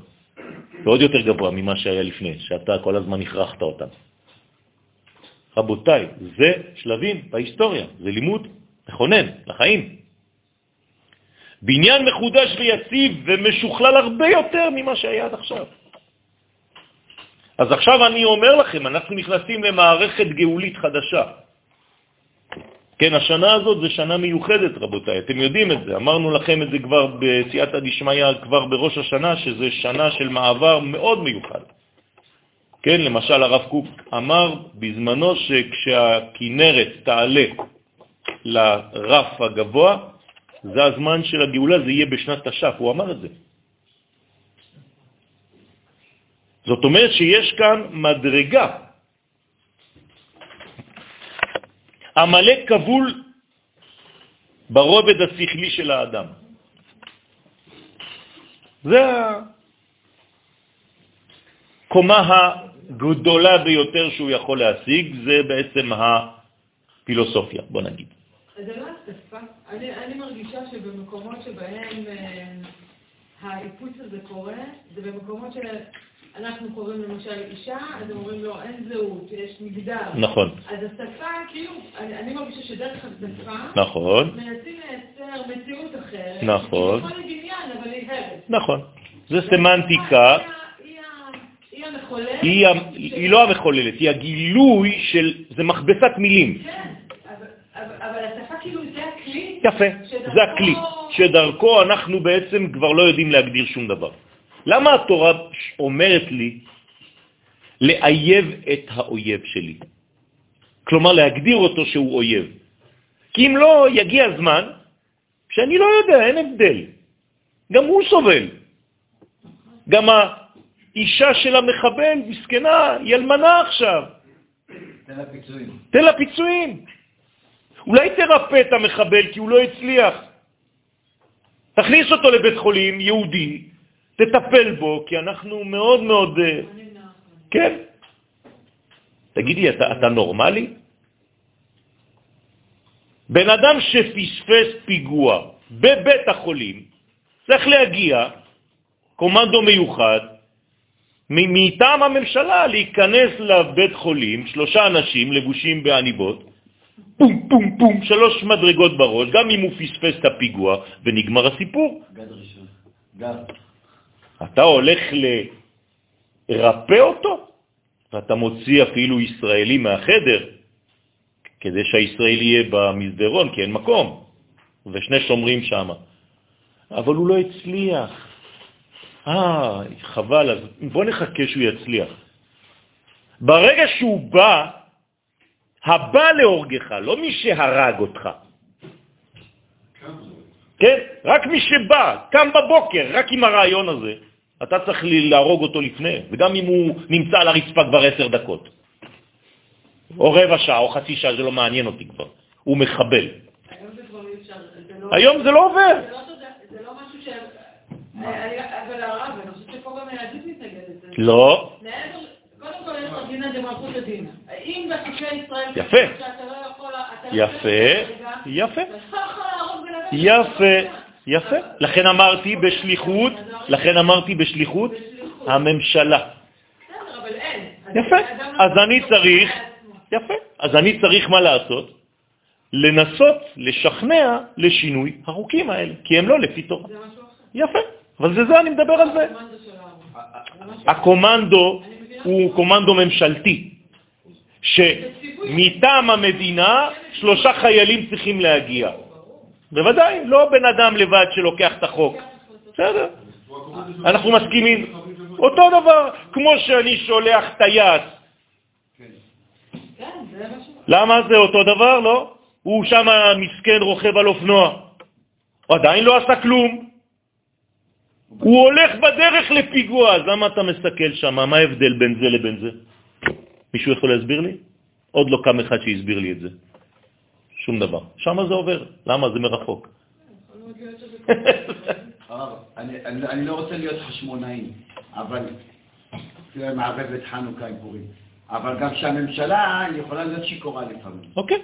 ושאני בכנסת ישראל. מכניס מנגנון של עם אחר שישלוט. נכון. לא נתפס לי ב-70 סנהדרין, אני שם לי... אתה צודק. לא אתה צודק. אתה צודק, יש קליפה, לא- ולכן צריך למגר את כל המהלך הזה. זה אבל נכון. זה רוצה להיות שר לביטחון פנים, שר לב... למשל, כולכם התבלבלתם, אתם חושבים שבאמת אנחנו חצי-חצי בבחירות האלה. זה לא נכון. אתם נשענים על 15, כן, קולות של אויבי ישראל, על מה אתה מדבר? אם אתה לוקח את היהודים שהצביעו, 70 אחוז הצביעו בשביל הימין ו-30 אחוז בשביל השמאל. מה אתה מבלבל לי את המוח?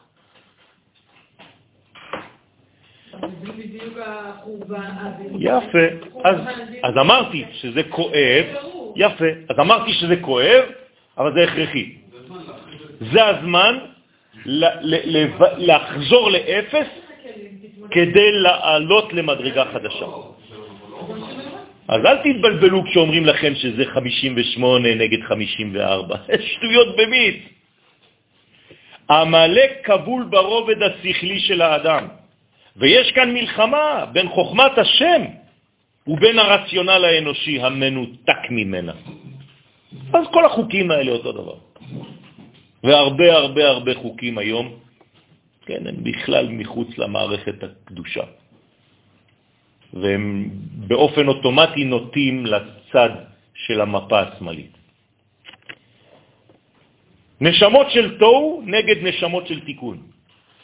פשט וסוד שאינם יודעים להשלים זה את זה. זה בדיוק העניין. אז איך נלחמים בעמלק? קודם כל רק דרך העמדת מלך בישראל. זה דבר ראשון, אי אפשר להילחם בעמלק בלי מלכות. זה כלל בתורה. עמלק אינו נופל סתם במלחמה של פרטים נגד המושג התמה. אין דבר כזה, אני עושה נגד עמלק. אמרתי לכם, זה מהלך לאומי. רק העמדת מלך, כלומר חוקיות, חוקקית, ממשלתית, מלך יכול למגר את תופעתו, ולכן זו המצווה הראשונה בכניסת ישראל לארץ ישראל, כדי לצאת למלחמה נגד אותה קליפה. ורק לאחר המלחמה ניתן גם לבנות את בית הבחירה. מה זה אומר? מה זה, למה, למה לבנות את בית המקדש זה בדיוק אחרי זה? מה זה בית מקדש? בניין חדש. לא, לא רק בניין חדש. יפה, המימוש של הגילוי, שלא יכול היה להופיע לפני, כי מה? כי הצינורות היו סתומים. כלומר, להיות עד גילוי רצון השם בעולם אחר ניקיון הצינורות, שזה המלאק. אתה לא יכול לעשות את זה אם לא ניקית. ניקית. מדוע ארץ ישראל היא המפתח? למה היא מפתח לזה? למה אני צריך להיכנס לארץ? למה אני לא עושה את זה מפריס? מה, אני לא יכול להקים איזה מין צבא קטן אה, בפריס? כן. למה זה המפתח לניצחוננו נגד המלאק? פשוט מאוד, כיוון שהיא סוד המלכות בבחינת מקום. רק ארץ ישראל היא מלכות. אין מלכות אחרת. ככה קבע הקדוש ברוך הוא. ככה מלמדים אותנו חכמי הקבלה, מלכות בעולם מקבילה למלך בנפש. ולכן רק ארץ ישראל מיוחדת לזה. דרך אגב, אתם יודעים מתי יש מצווה הכי גדולה והאפשרות, הפוטנציאל הכי גדול להרוג את המלאק? אל תסתכלו בטקסט. בשבת. למה? כי זה המלכות. כלומר, המלחמה נגד המלאק תהיה בשבת. אבל איך יש עמלק בשבת בכלל? שבת או בשבת? בשבת. איך אתה בכלל חי של עמלק בשבת? העמלק קיים, נכון? בשבת הוא קיים? הוא תמיד קיים. עמלק קיים. מה, בשבת העמלק מת?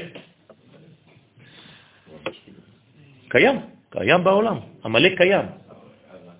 האויבים שלך שרוצים לחסל אותך, הם חיים בשבת? מה זאת אומרת? מה, הם מתים ובמוצאי שבת מקימים אותם לתחייה?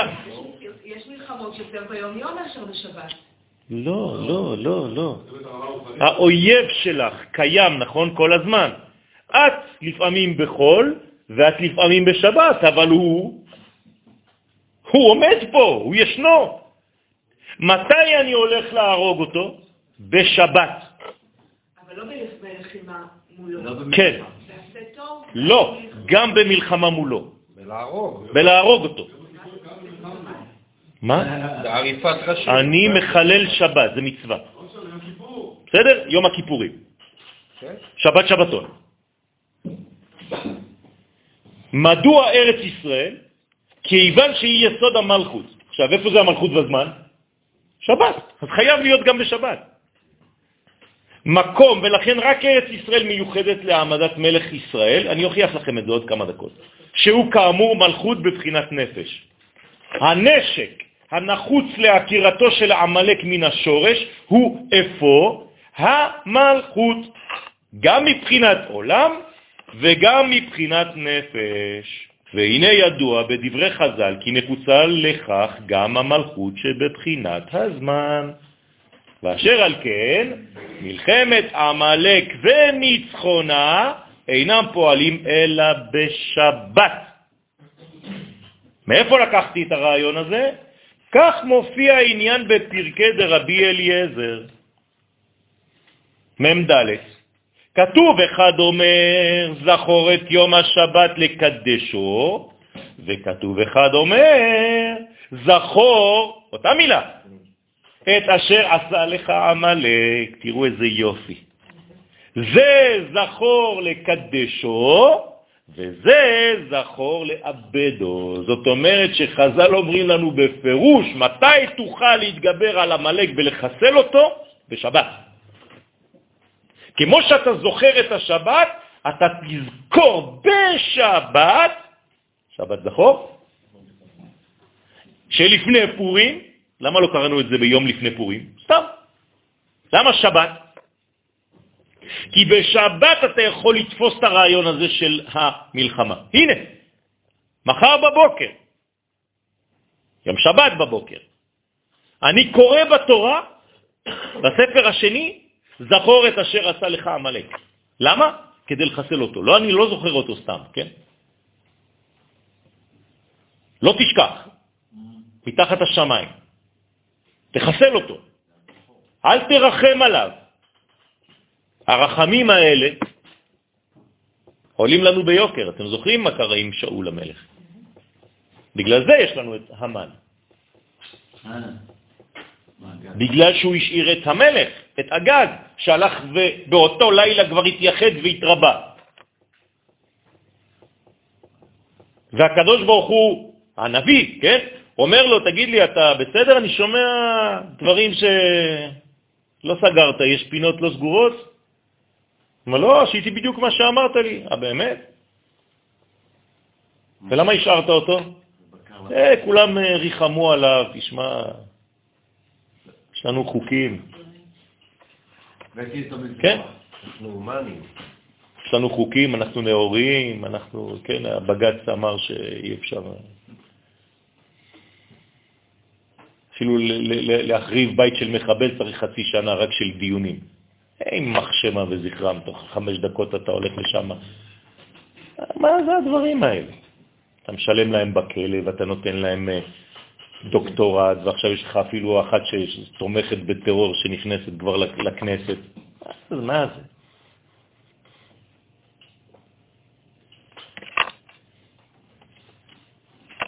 צריך להתעורר, רבותיי. אמרתי לכם, כל עוד ונהיה יהודים פרטיים, הנה, זאת הנקודה. תתחיל להיות לאומי, תתחיל להבין את, ה, את הפגם, חז ושלום, שיש בלאומיות הזאת, אם היא לא נאמנת, נאמנה לדברי התורה. זה לא נאמן, אז תעשה עבודה, תעשה עבודה של חינוך, עד שתשנה את כל התמונה. והתמונה משתנה, אל תדאגו, זה משתנה. זה משתנה. זה האיפוס. זה האיפוס. אבל זה העניין. צריך לדעת, בזמן האיפוס מה אני עושה? אני מתבטל בשביל מה? בשביל קומה אחרת, חדשה, אחרת, אלוהית. אם אני לא עוזב את השכל האנושי שלי, אם אני לא עוזב את הדעת של האדם, אני עדיין בהבדלות אנושיות, שכליות. בשביל זה אני צריך להשתכר בפורים. כדי לסלק את הדעת האנושית השכלית שלי, הרציונלית שלי, מה שיש עכשיו, כדי לגדול. גם לוט הגיע לזה. כתוב עד דלא ידע, נכון אצל לוט?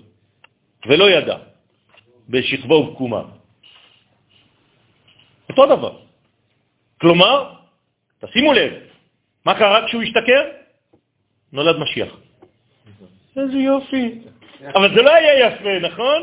באותו רגע הוא שכב עם הבת שלו. מזה נולד משיח? אללה יסתר. כן.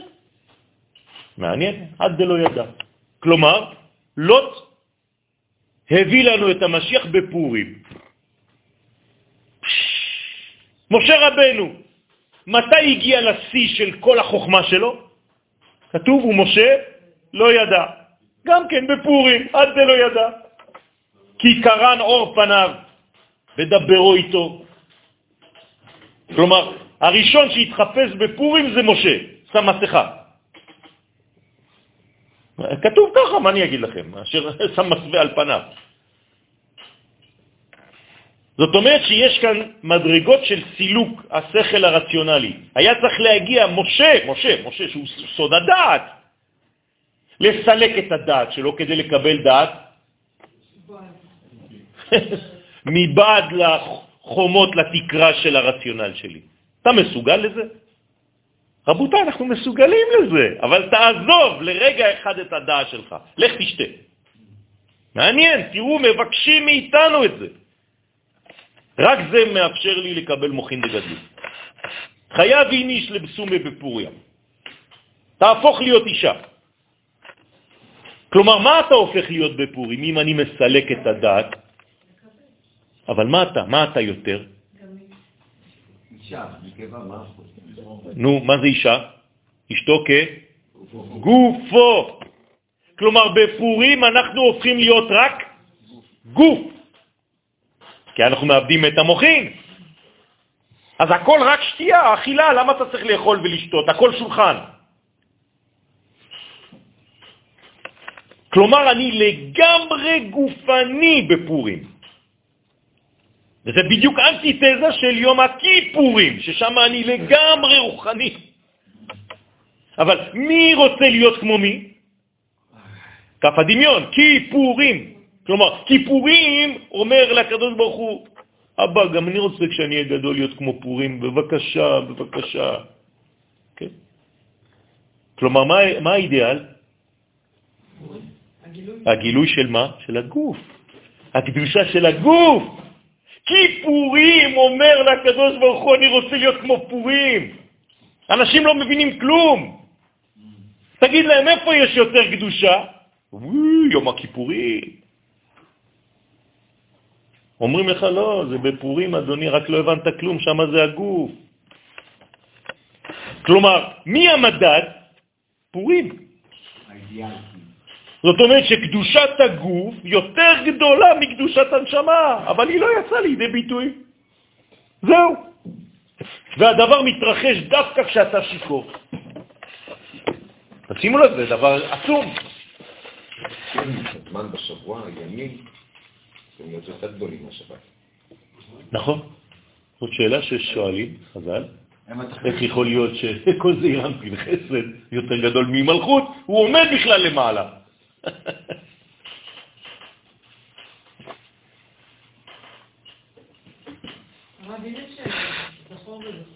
כן. יש מקבילה לשמור? כן.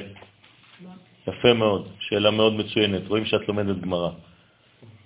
ככה זה מתחיל. המקצוע נכנס. אז שואלת בצורה חכמה מאוד, קרן, אם יש זכור את יום השבת וזכור את אשר עשה לך המלאק, מה יש בשמור? הרי יש הקבלה, יש גזרה שווה בין זכור וזכור. כי כמו שאתה צריך לזכור את השבת, שזה השיא של הקדושה, ככה אתה צריך לזכור לחסל את המלאק. ואת כל מה שהוא עשה לך. מה זה השמור? מה כתוב בשמור? לקדשו. כן? לא לקודשו, לקדשו. שמור. ומה כתוב בעמלק? מה אתה צריך להישמר לך? לא תשכח. זה השמור. זאת אומרת שזה החלק של הגוף או הנשמה? יפה מאוד. זכור זה הנשמה. זה זכר. שמור זה הגוף. זאת אומרת עולם העשייה. מה כתוב בסוף המגילה? והימים האלה נזכרים ונעשים. מה זה נזכרים? זכר. זכר. נעשים? נקבה. זה השמור. כלומר, אתה צריך לעשות כל מאמץ כדי שהדבר הזה יהיה במציאות התחתונה. לכן עקירת המלאק הסופית תהיה דווקא בשבת. תזכרו מה אני אומר לכם. בארץ ישראל ועל ידי מלך בישראל. שזה בישראל זה כבר ניצחון, כי הוא תוקע אותך בדרך. נכון, נכון, נכון. כלומר, המלאק פה הוא מסוג אחר. יפה, אבל עכשיו אתה יכול ממש לגמור אותו. והיה בהניח השם אלוהיך לך מכל אויביך מסביב, עכשיו תתחיל לטפל בעמלק. אצלנו. לא, לא, לאט, לאט, לאט, לאט. איך מגדירים עמלק? רבותיי, אני רוצה שתבינו טוב, מי זה עמלק? הרי היה בלבול בכל העולמות. סנחריב, כן? בלבל את כולם. אז איך אני יודע מי זה עמלק היום? יפה מאוד. מי שמנוגד לשלטון יהודי בארץ ישראל. זה נקרא עמלק. מה?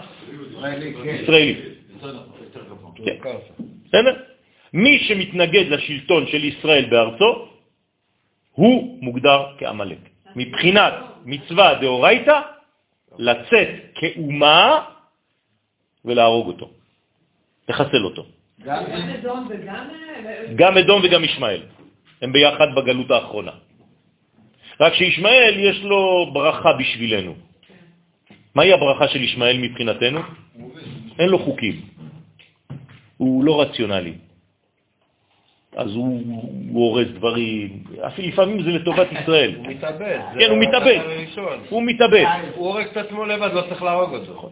אבל הוא הולך, הוא מתאבד גם על דברים שישראל היו צריכים לעשות. של עבודות זרות, כל מיני דברים, הוא לא אכפת לו.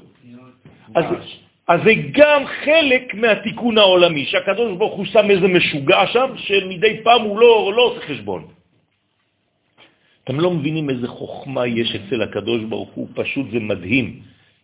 כל השחקנים נמצאים ואנחנו לא מבינים כלום. אני רואה רק את המשבצת שלי בקושי.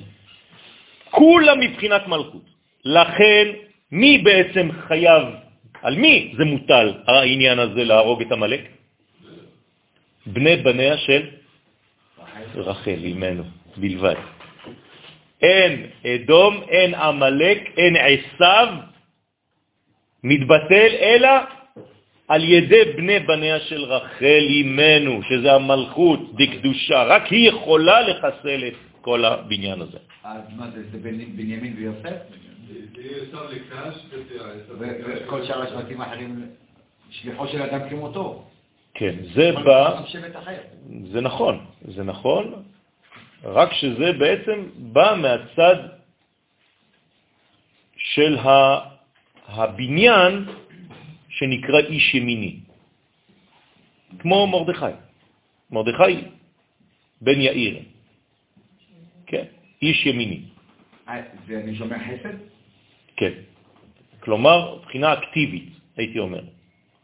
בסדר? בחינה אקטיבית של הדבר הזה.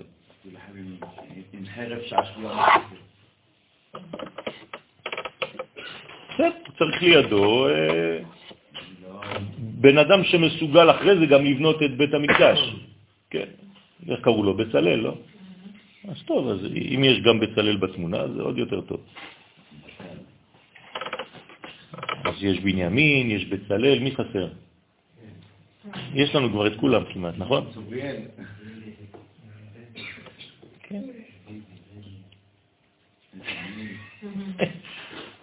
טוב, יש לנו מנגנון שהוא לא, לא רע.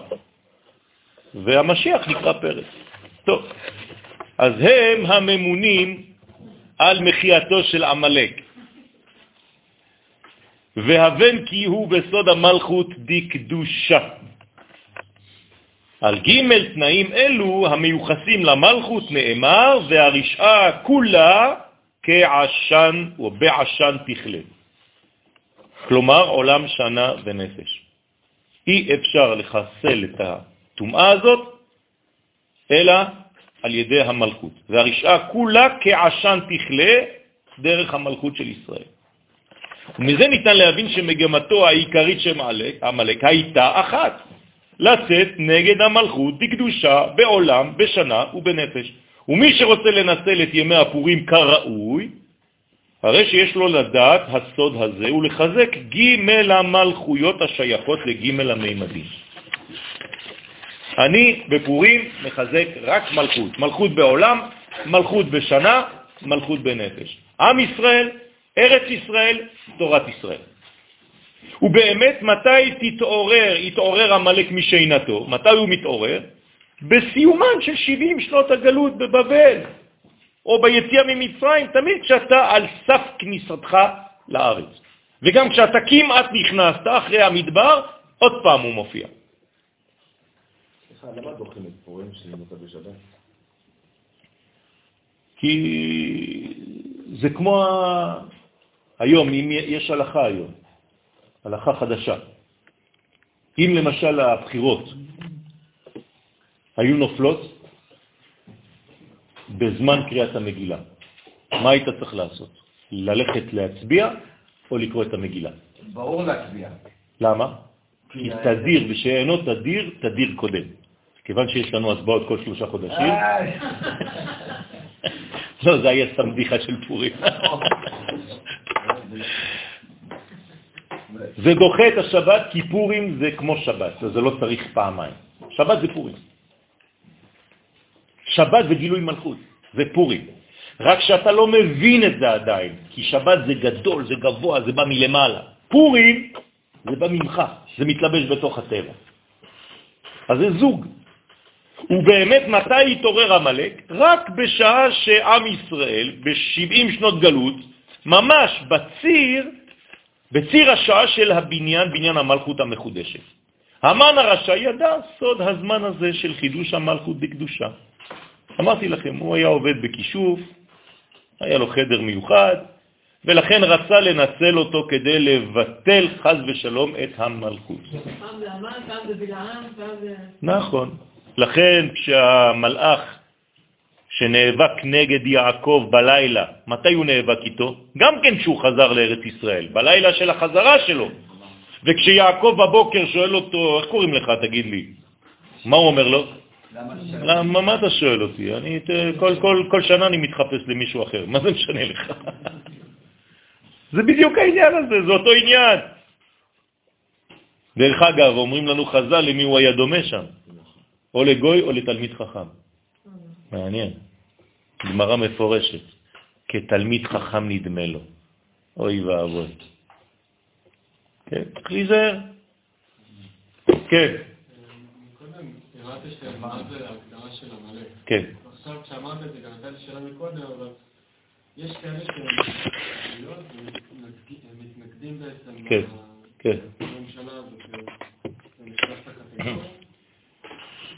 חז ושלום, אני לא רוצה לומר שאין להם על מה להתבסס, כי רבי יואל מסטמר היה אדם גדול מאוד, בקדושה, בטהרה. יש לו גישה משלו, אני לא מדבר על אה, אנשים שממש מועטים מאוד, אפילו לא 0.2 אחוז שהולכים עם איראן נגד ישראל וזה. אבל צריך ללמוד, צריך ללמוד את הסוגיות האלה.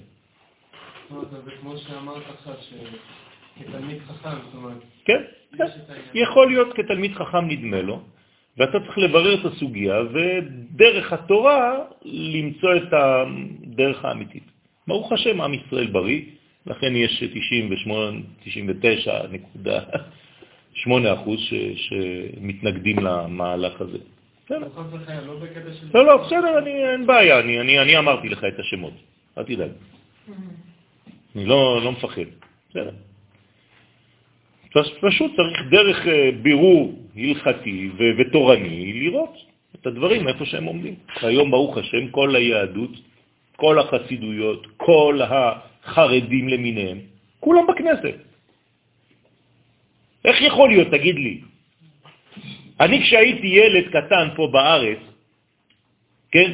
לא הייתה מפלגה אחת חרדית, כולם פחדו להיכנס, היה אפילו אסור ללכת להצביע. הרבנים היו אוסרים ללכת להצביע, אני זוכר. לוקחים לך את כל הניירות של הזה, שלא יוכלו להצביע. היום כולם בכנסת. מה, זה לא הכרה שקרה משהו?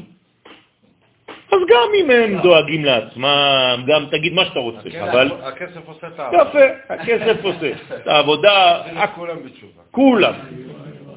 בסופו של דבר הם מבינים והם שואלים שאלות רק מדינה מדינה. בחיים לא שמעתי כל כך הרבה את המילה מדינה בפה של חרדים. אז נגיד, אנחנו לא רואים שדווקא היום יש מהלך שקורה, ודווקא אולי יש שהיו נגד, דווקא צריכים אולי להיות עכשיו בעד. מה זאת אומרת, אתה רואה? בוודאי שאתה רואה. מה זה אתה לא רואה? אני רואה את זה כל יום. עכשיו סיפרתי לכם סיפור. כל יום אני רואה את זה. אתם יודעים איפה אתם נמצאים פה? זה בית, בית כנסת ברסלב. אתם יודעים את זה? לפני אה, שישה חודשים לא הייתה פה תפילה למדינת ישראל. כן? בבית כנסת הזה היה איסור. לברסלב הכי קל. כן? אה, כי... אין להם הזמן. עכשיו, אני נכנסתי לפה בסייעתא דשמיא, לא יודע איך, בסדר, נכנסתי, הגעתי לפה. כן, שיניתי את כל המסלול. תבוא היום לתפילה בערב, השיעור בלילה זה על רב קוק, התפילות זה על מדינת ישראל, על חיילי צבא הגנה לישראל, הכל, ואני משאיר את הספרים, הכל טוב, זה בסדר גמור. לא, פשוט מאוד יש אנשים שרוצים, אנשים מתפקחים, ואנשים מבינים, ואנשים אפילו מתגעגעים לזה. אמרו לי בקול רם, חשבנו שאף פעם זה לא יקרה. ומלמדים פה ספר אורות ביום שני בלילה, האולם פה מלא, אין מקום אפילו. מה, מה, מה קרה פה? תגידו לי, אתם, אתם מבינים מה קורה פה? אני נכנס לבית כנסת פה ברחוב המקביל, הרב מזמין אותי לשיעורים בשבתות, בימים טובים. אתם תסתכלו עליו, זה חזות, כן? מה, מה קרה? מכבד אותי, אומר לי, בוא תשב לידי. ו... גם אני מכבד אותו מאוד, אבל מה, לא קרה כלום? קרה משהו. הוא מדבר על הרב קוק עכשיו גם כן. הוא בעצמו נותן שיעורים על הרב קוק. תגידו לי, לא, אתם לא רואים? אנחנו ראינו גלות. יצאת מ... אתה, מה אתה מדבר? אתה בכלל לא שם. לא, אני בכל... נו, אז זה לא, לא קורה לך כלום, אתה לא, לא הרגשת בשוק. כתב לנו הצדיק שמשיח יבוא, הוא יברר והוא יוכיח רבנים שהם אה, מצד הקליפה. כן. שהרבנים עצמם. התגלו של... זה מוהר"ן, רבי נחמן אומר שיש מושג כזה רב בקליפה. אתם לא רואים חז וחלילה כל מה שקורה, וכל יום חדשים לבקרים רואים כל מיני תופעות, השם ירחם, של גילויים, של הלאיסטר. אז מפה יש עוד שאלה, אני נגיד בעבודה הפרטית שלי, כן. איך אני יודע שאני באמת בדרך נכונה, ולא אפילו... אם אתה קשור לכלל ישראל ולמהלך הכללי, פשוט מאוד. אם אתה קשור למהלך הכללי של העמדת מלך בישראל וכיוון שנותן לך ראייה כללית שאנחנו בתהליך של גאולה, שחזרת עם ישראל לארצו, שעם ישראל נמצא עכשיו, כמעט רובו כולו נמצא כאן, שארץ ישראל נותנת פירותיה בעין יפה, שאתה בתוך המהלך, המהלך הזה ומקבל את דינה דמלכות הדינה, שזה הדין של מלכות, שזה היום בארץ, במדינה, ואתה צריך להישמר לחוקים של המדינה, וכולם מצווים לזה. ולא אני אומר את זה, רב חרדי אומר את זה. אז אתה בתהליך של הכלל. ולכן זה נכון. אבל אם התורה שלך היא תורה אינדיבידואלית, ואתה מחפש רק את תיקון הנפש הפרטית שלך, אתה עדיין בחו"ל, גם אם אתה בארץ. הרב, אני נמצא בחוגי החברה שישראל לא יודעים שהם ישראל. והם מחפשים את ישראל. אז אני אומר את זה גם על דתיים מצד אחד וגם על חילונים מצד אחד. שזה בעצם כולנו צריכים לעשות תשובה. אני מדבר על עצמי, אני לא מדבר על מישהו אחר. אני צריך כל יום מחדש לעשות את הבירור הזה. כל יום אני צריך לעשות את הבירור. איפה אני? בתוך עמי. מי גילה לנו את הסוד הזה? בתוך עמי. אנוכי יושבת? מי?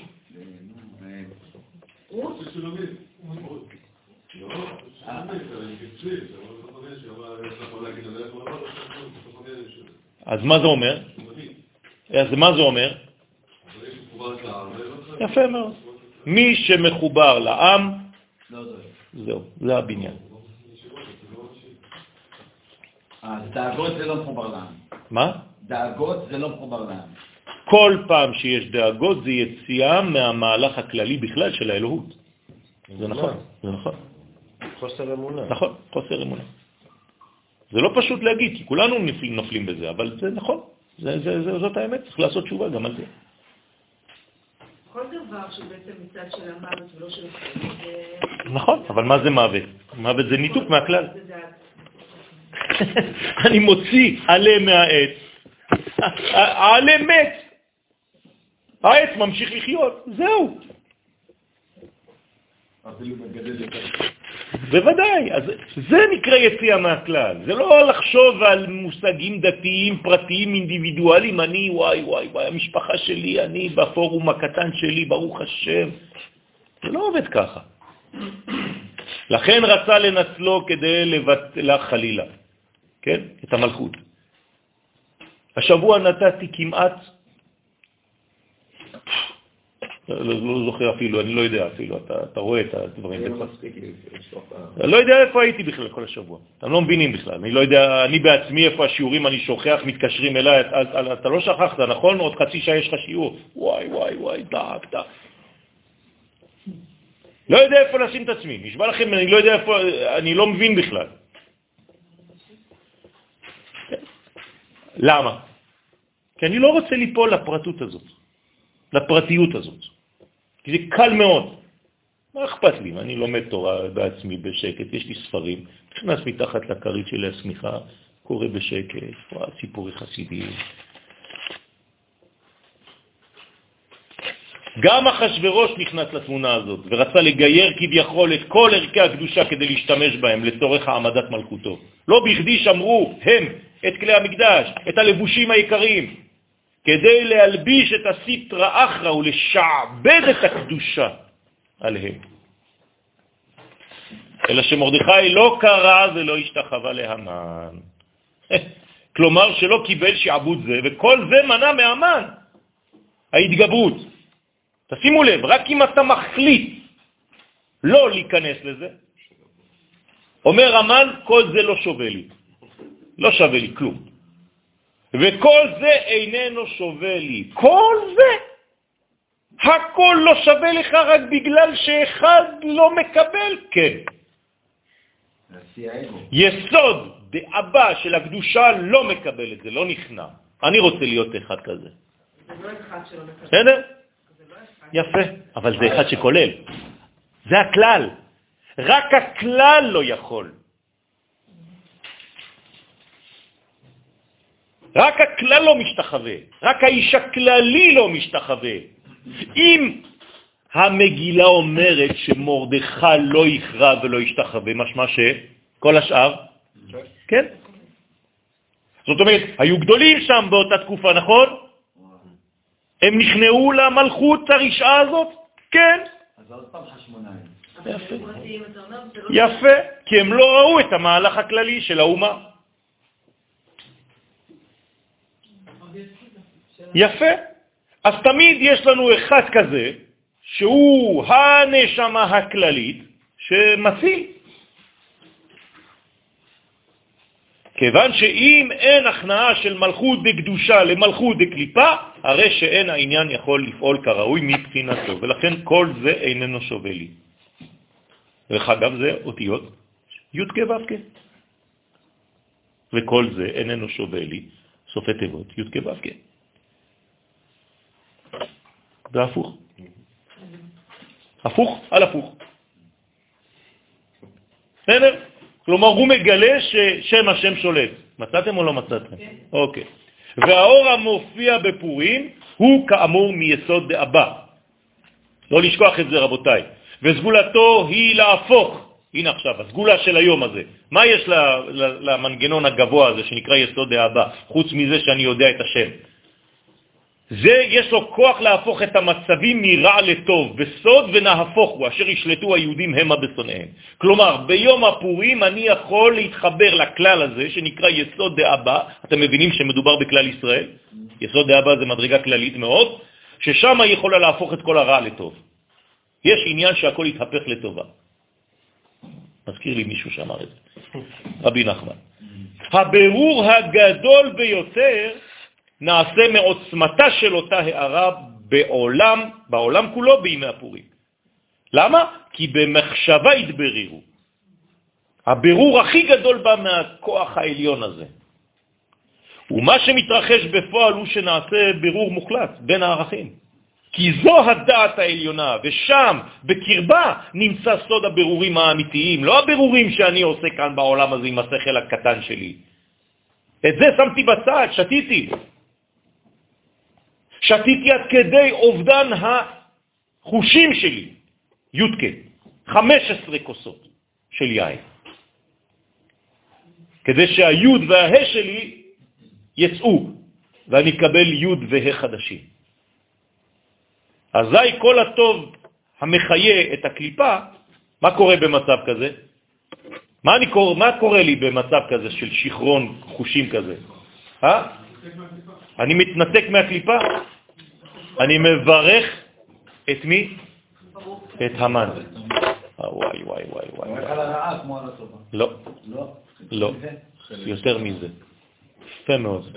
אני הולך עכשיו לתוך המן, ואני מברך את החלק הטוב שמחיה אותו, ששייך למי לישראל, שהוא גנב.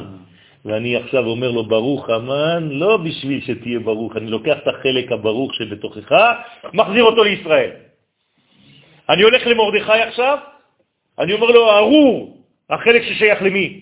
לאמן, אבל הוא נמצא בך, אני מוציא אותו, מחזיר אותו לשם. זה הבירור. זה הכוח, תראו מה קורה עכשיו. כלומר, בסוף פורים יש לי אחד כולו טומאה וקליפה, רשעות, ואחד כולו זכאי, כולו אור. זה כמו אה, משה אה, בועט. כן. כן, בדיוק, בדיוק, בוא אל פרו, בתוך זה תיקח. אז כל הטוב המחיה את הקליפה נשאב ממנה על ידי יסוד דאבא ועובר לישראל. וכל הרע הנמצא בישראל נשאב ממנו ומועבר לקליפה, כך שישראל כולו קודש והרע כולו רע גמור. זה הסוד הגנוז בחייו איניש לבסומה בפוריה, עד דלא ידע בין ארור המן לבין ברוך מרדכי, שהבירור הזה אינו מתחולל, אלא בשעה שישראל משחררים האחיזה בעץ הדעת טוב ורע, ונכנעים למדרגה של עץ החיים. או אז, ברוך המן, שהוא בעצם כל הטוב הגנוז בהמן, יוצא ממנו וחוזר לישראל. וארור מרדכי, היינו הרע הנמצא בחיצוניותם של ישראל, יוצא והולך אל הקליפה, אל מקומו הטבעי. כלומר, מה אנחנו מתפללים בפורים? שישראל, כל עם ישראל, כל בני ישראל יצאו מהגלות ויחזרו לארץ ישראל. זה הרי זה אותו מהלך, רק בצורה פיזית. פשוט אנשים שיעשו עלייה. רוב העם, כל העם, כל יהודי ויהודי, אני צריך, כשאני אומר את הדבר הזה, האריזל אומר לומר את זה, כן, כשקוראים, זה אסור להגיד את זה לפני, פה זה רק לצורך השיעור. אני מכוון להוציא את כל הברכה שיש בגלות, שזה כל היהודים שם, שיחזרו לארץ. וכל הקליפה שיש לנו פה עד בתוך הכנסת, שתחזור ל... לאן שהם צריכים לחזור. בסדר? בעצם הקליפה עושה את התפקיד שלה רק שלא מתערבבת. נכון, אבל... נכון. בסדר? אז מה יוצא לנו בעצם? זה כוחו של יסוד האבא, וזוהי פעולתו היקרה בימי הפורים, רבותיי. לכן העצה היא להרפות ולשחרר כל העמידה שלנו כאדם ולהפוך כביכול לאיניש. אתם זוכרים מה זה איניש, נכון? נשיות. שהוא בדברי חז"ל רמז לנשים. אם כך, הרי שבפורים עלינו להופיע כנשים, כלומר כמקבלים, כדי שאור יסוד דאבא יפעל עלינו לטובה ולברכה. וזה מה שאמרו חז"ל שבפורים, כל הפושט יד נותנים לו. ובזוהר הקדוש השווה בין כיפורים לפורים באות כף הדמיון. מדוע? כיוון שבשני הימים הללו דווקא ניתנה תורה לישראל. ביום הכיפורים מתן לוחות האבן, בדבר השם החקוק בהם, ובפורים, כידוע, קיימו וקיבלו היהודים עליהם, שקיבלו התורה שבעל פה ברצון ולא עוד בכפייה. אז הנה, אנחנו בזמן מתן תורה. אז, מה, מה חסר לנו בפורים? כלום. הכל ישנו. כיפורים הוא סור סוד הערת אימה. כן? יום הכיפורים זה אימה בקבלה. כיוון שהוא מיוחס בעיקרו ללבושים של אימא, של אורות דאבא הפנימיים. אימא מלבישה על אבא. בפורים זה סוד של אבא, זה כבר חוכמה, כלומר תורה שבעל פה שאין לה אפילו לבושים. כלומר, אנחנו מתפשטים בפורים. כלומר שבפורים מופיע אור יסוד דאבא מבלי להיות מצומצם. ולכן גדולים הם ימי הפורים מיום הכיפורים, שהם באבא והוא באמא. איך אני מגלה שבעצם זה יסוד של אבא שמופיע בפורים? היסוד של האבא הוא ארוך, היסוד של האמא קטן, קצר. איך זה מתבטא בפורים? כשאני פותח את המגילה. פתיחת המגילה, פריסת המגילה, זה בעצם גילוי יסוד דאבא. ולכן אנחנו פותחים אותה לפני שמברכים בכלל. ואחרי זה מתחילים לקרוא עם מגילה פתוחה כזאת שאתה שואל את עצמך, מה, אה, השתגעו כולם? תפתח אותה לאט לאט, ת, ת, ת, לא. ולעתיד לבוא, כן? אפשר להגיד שבמצב הזה שאתה אומר ברוך המן וארור מרדכי, זה בעצם לחזור לדבר התיקון של בית לידה המקרית. נכון. כי קליפה זה נכון, משהו חיצוני. נכון. זה לבוא לבפנים. בדיוק. זאת אומרת, אני עכשיו, מהראש עד הסוף, נמצא בקדושה. שזה אומר. שטעם הפרי, שזה הסוף, הוא כמו טעם השורש, שזה הראש. נכון. והיא עכשיו מבחוץ, כמו שהיה לפני. ומה אני עושה לה עכשיו, לאותה קליפה? אני אומר לה תודה רבה, יישר כוח, עזרת לי מאוד. הבעיה שנכנסת בפנים. נכון. הטיל בה זוהמה. כשהנחש היה בחוץ, הוא משמש, הוא אמור לשמש אפילו את אדם הראשון. הוא שימש אותו.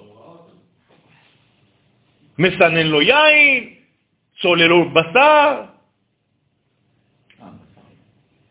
אז אני צריך לרכב על זה.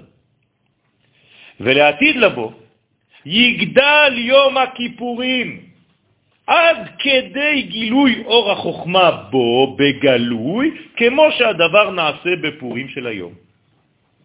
אתם מבינים? אה, גם שם יהיה בוודאי. אז כלומר, יהיה לנו כמה פורים? כן. שניים. גם כיפורים יהיה פורים. אחד של הזכר, אחד של הנקבה. שזה הסיבה שבפורים- שבכיפור המצווה גדולה ביותר היא הסעודה שאחרי נכון, כי אתה בעצם. אתה, אתה בעצם מקרין, קרן, למה שאתה רוצה. כשתהיה גדול, יום אחד בעזרת השם, אני רוצה לחזור לשם. לא בכדי הסגולה הפנימית בימי הפורים הוא בסוד הפריה והריביה. זה הפורים פירור וו. אתם זוכרים שזה גם יום הברית של משה רבנו? הרי אם משה נולד בזין באדר, מתי הברית שלו? בפורים. זה לא סתם, כלומר זה גילוי הפריאה והקדושה של עם ישראל, זה המלכות. הוא מושלם שם. בוודאי. ויש לבקש באותם ימים הערה מאותה קומה עליונה של יסוד דאבא בנו. זה מה שצריך לעשות בפורים. אתם פושטים יד? כן, הנה, שיהיה לכם איזה מין ריכוז, סיכום של כל השיעור. אם לא, אפשר ללכת להתבלבל. בפורים, שותה, שותה, שותה, שותה, פותח את הידיים שלי, סוגר, כן, את האצבעות, לא ככה, אה, שלא יעבור לי בין הזה. כן, ואני אומר, יהי רצון מלפניך, אדוני אלוהינו ואלוהי אבותינו, שתיתן לי את הכוח של הערת יסוד דאבא שהוא הגואל. זהו. אני מתמלא מהדבר הזה, ואחרי זה, וואי, וואי, וואי, אפילו ההרים לא יכולים לעמוד. בסדר? זה כוח עוצמתי מאוד. אותה הזרעה נעשית בפורים, תיתן פירותיה לאורך כל ימות השנה, והוא סוד הכתוב במגילה, והימים האלו נזכרים ונעשים. נזכרים בפורים, שהוא יום הפקידה, זו יום הזיכרון, זכור, הנקרא זיכרון, ונעשים, שזה המשך ימות השנה כולה, בסוד גילוי הפירות ופעולת התיקון הממשי. סיכום, יוצא כי ישראל נמצא במצב של נוקבה אחת גדולה בפורים, והקדוש ברוך הוא מפרה אותה, דרך יסוד זה הבא. ומתי נעשה את ההזרעה בפועל? בשלב מקרא מגילה, כיוון שבמגילה מקופלת כל התורה כולה, והוא גם יום מתן תורה כנזכר להם. ואשר על כן, זהו זמן הופעת הקול הגדול, קול גדול ולא יסף. זה גם רמז ליסוד האבא. קול גדול, שהוא-הוא גילוי הארת יסוד דאבא בישראל. אלא שכאמור, לכל זה קודמת הדור מאיתה, שעניינה לסלק את האורות הקודמים כדי לאפשר הגעתם של אורות גדולים הרבה יותר. הקטנות מפנה את קומת הגדלות. רבה קטיל לרב זרע, כמו שהזכרתי לכם מקודם. זהו סוד האיסורים הקודמים תמיד להערת השלב החדש בכל תהליך הגאולה המתמשך ונרגע. אנשים שעברו איסורים בחודשים האחרונים קשורים במהות למהלך הגאולה הקרובה. אם סבלתם בצורה מאוד מיוחדת בחודשים האחרונים, אתם ממש קשורים לתהליך הגאולה. גם לא רק גופני. הכל. סילוק המוחים הישנים הינו שלב מוכרח כדי לפנות מקום למוחין דגדלות, מרובד גדול ורחב לאין ארוך. על זה נאמר, אור חדש על ציון תאיר. והנה אור החוכמה עם הכולל, תיקחו את המילה, אור החוכמה עם הכולל, עולה ממש כמניין פור, 286. זאת אומרת, מה זה פור? אור החוכמה. והערת ימי הפורים, שזה גילוי המלכות, כן? 286 במספר צמצום, זה כמה? שבע. יפה. הערת ימי הפורים היא מלעתיד לבוא ואינה ממתינה אלא לכלים ראויים כדי להופיע בהם ודרכם על כל היש. וזהו סוד נחת הרוח הגדולה ביותר שיש לו לשם יתברך. כי הוא נח, הוא יכול לרדת, אנחנו מאפשרים לו לרדת, להפרות אותנו, בשעה שאנו יודעים לבטל את עצמנו ולהבין, לפחות בפורים, שאין עוד מלבדו. ברגע שאני שותה בצורה כזאת, אני מגיע למדרגה הזאת שאין עוד מלבדו, כי אני גם מבטל את עצמי כביכול ונכנס בו. כן? או שהוא נכנס בי. זה בעצם הסוד הגדול, יהי רצון שנזכה בעזרת השם לאור גדול כזה שדוחה את כל החיצונים וכל המגפה הזאת של הקורונה לא תתקרב אלינו, נגע לא יהיה באהולנו, שכל החיילים יהיו בריאים, שכל מדינת ישראל תהיה בריאה, שתהיה חומת מגן מסביב ואור מקיף מסביב לכל היהודים בארץ ובעולם, ושהיהודים שבעולם בעזרת השם יזכו להתפכח ולעלות. שאלו את הרב, אה, קיבלתם בטח כולכם את הסרטון הזה של הרב שטיינמן, איך קוראים לו? קנייבסקי. כששאלו אותו האם היהודים צריכים לעלות עכשיו לארץ אפילו שיש להם את הזה, אמר להם כן.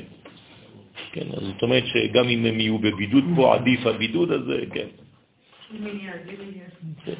גם הבידוד היה של 14 אה, יום, לא? בזמן שהיו מדברים לשון הרע בתורה. כן. זה, תמיד זה ככה, זה כל הדברים האלה באים בבידוד. הנגעים, נכון, שבוע נקי ועוד שבוע של... אז אנחנו רואים שיש אה, ממש הקבלה של הכל, לא לדאוג, להיות זהירים, אבל לא לדאוג. ובעזרת השם נעשה ונצליח, כי אנחנו בקבוצה המנצחת, ובעזרת השם, בעזרת השם, בעזרת השם, אם לא נפספס, יהיה לנו גילוי משיח בקרוב מאוד. אמן.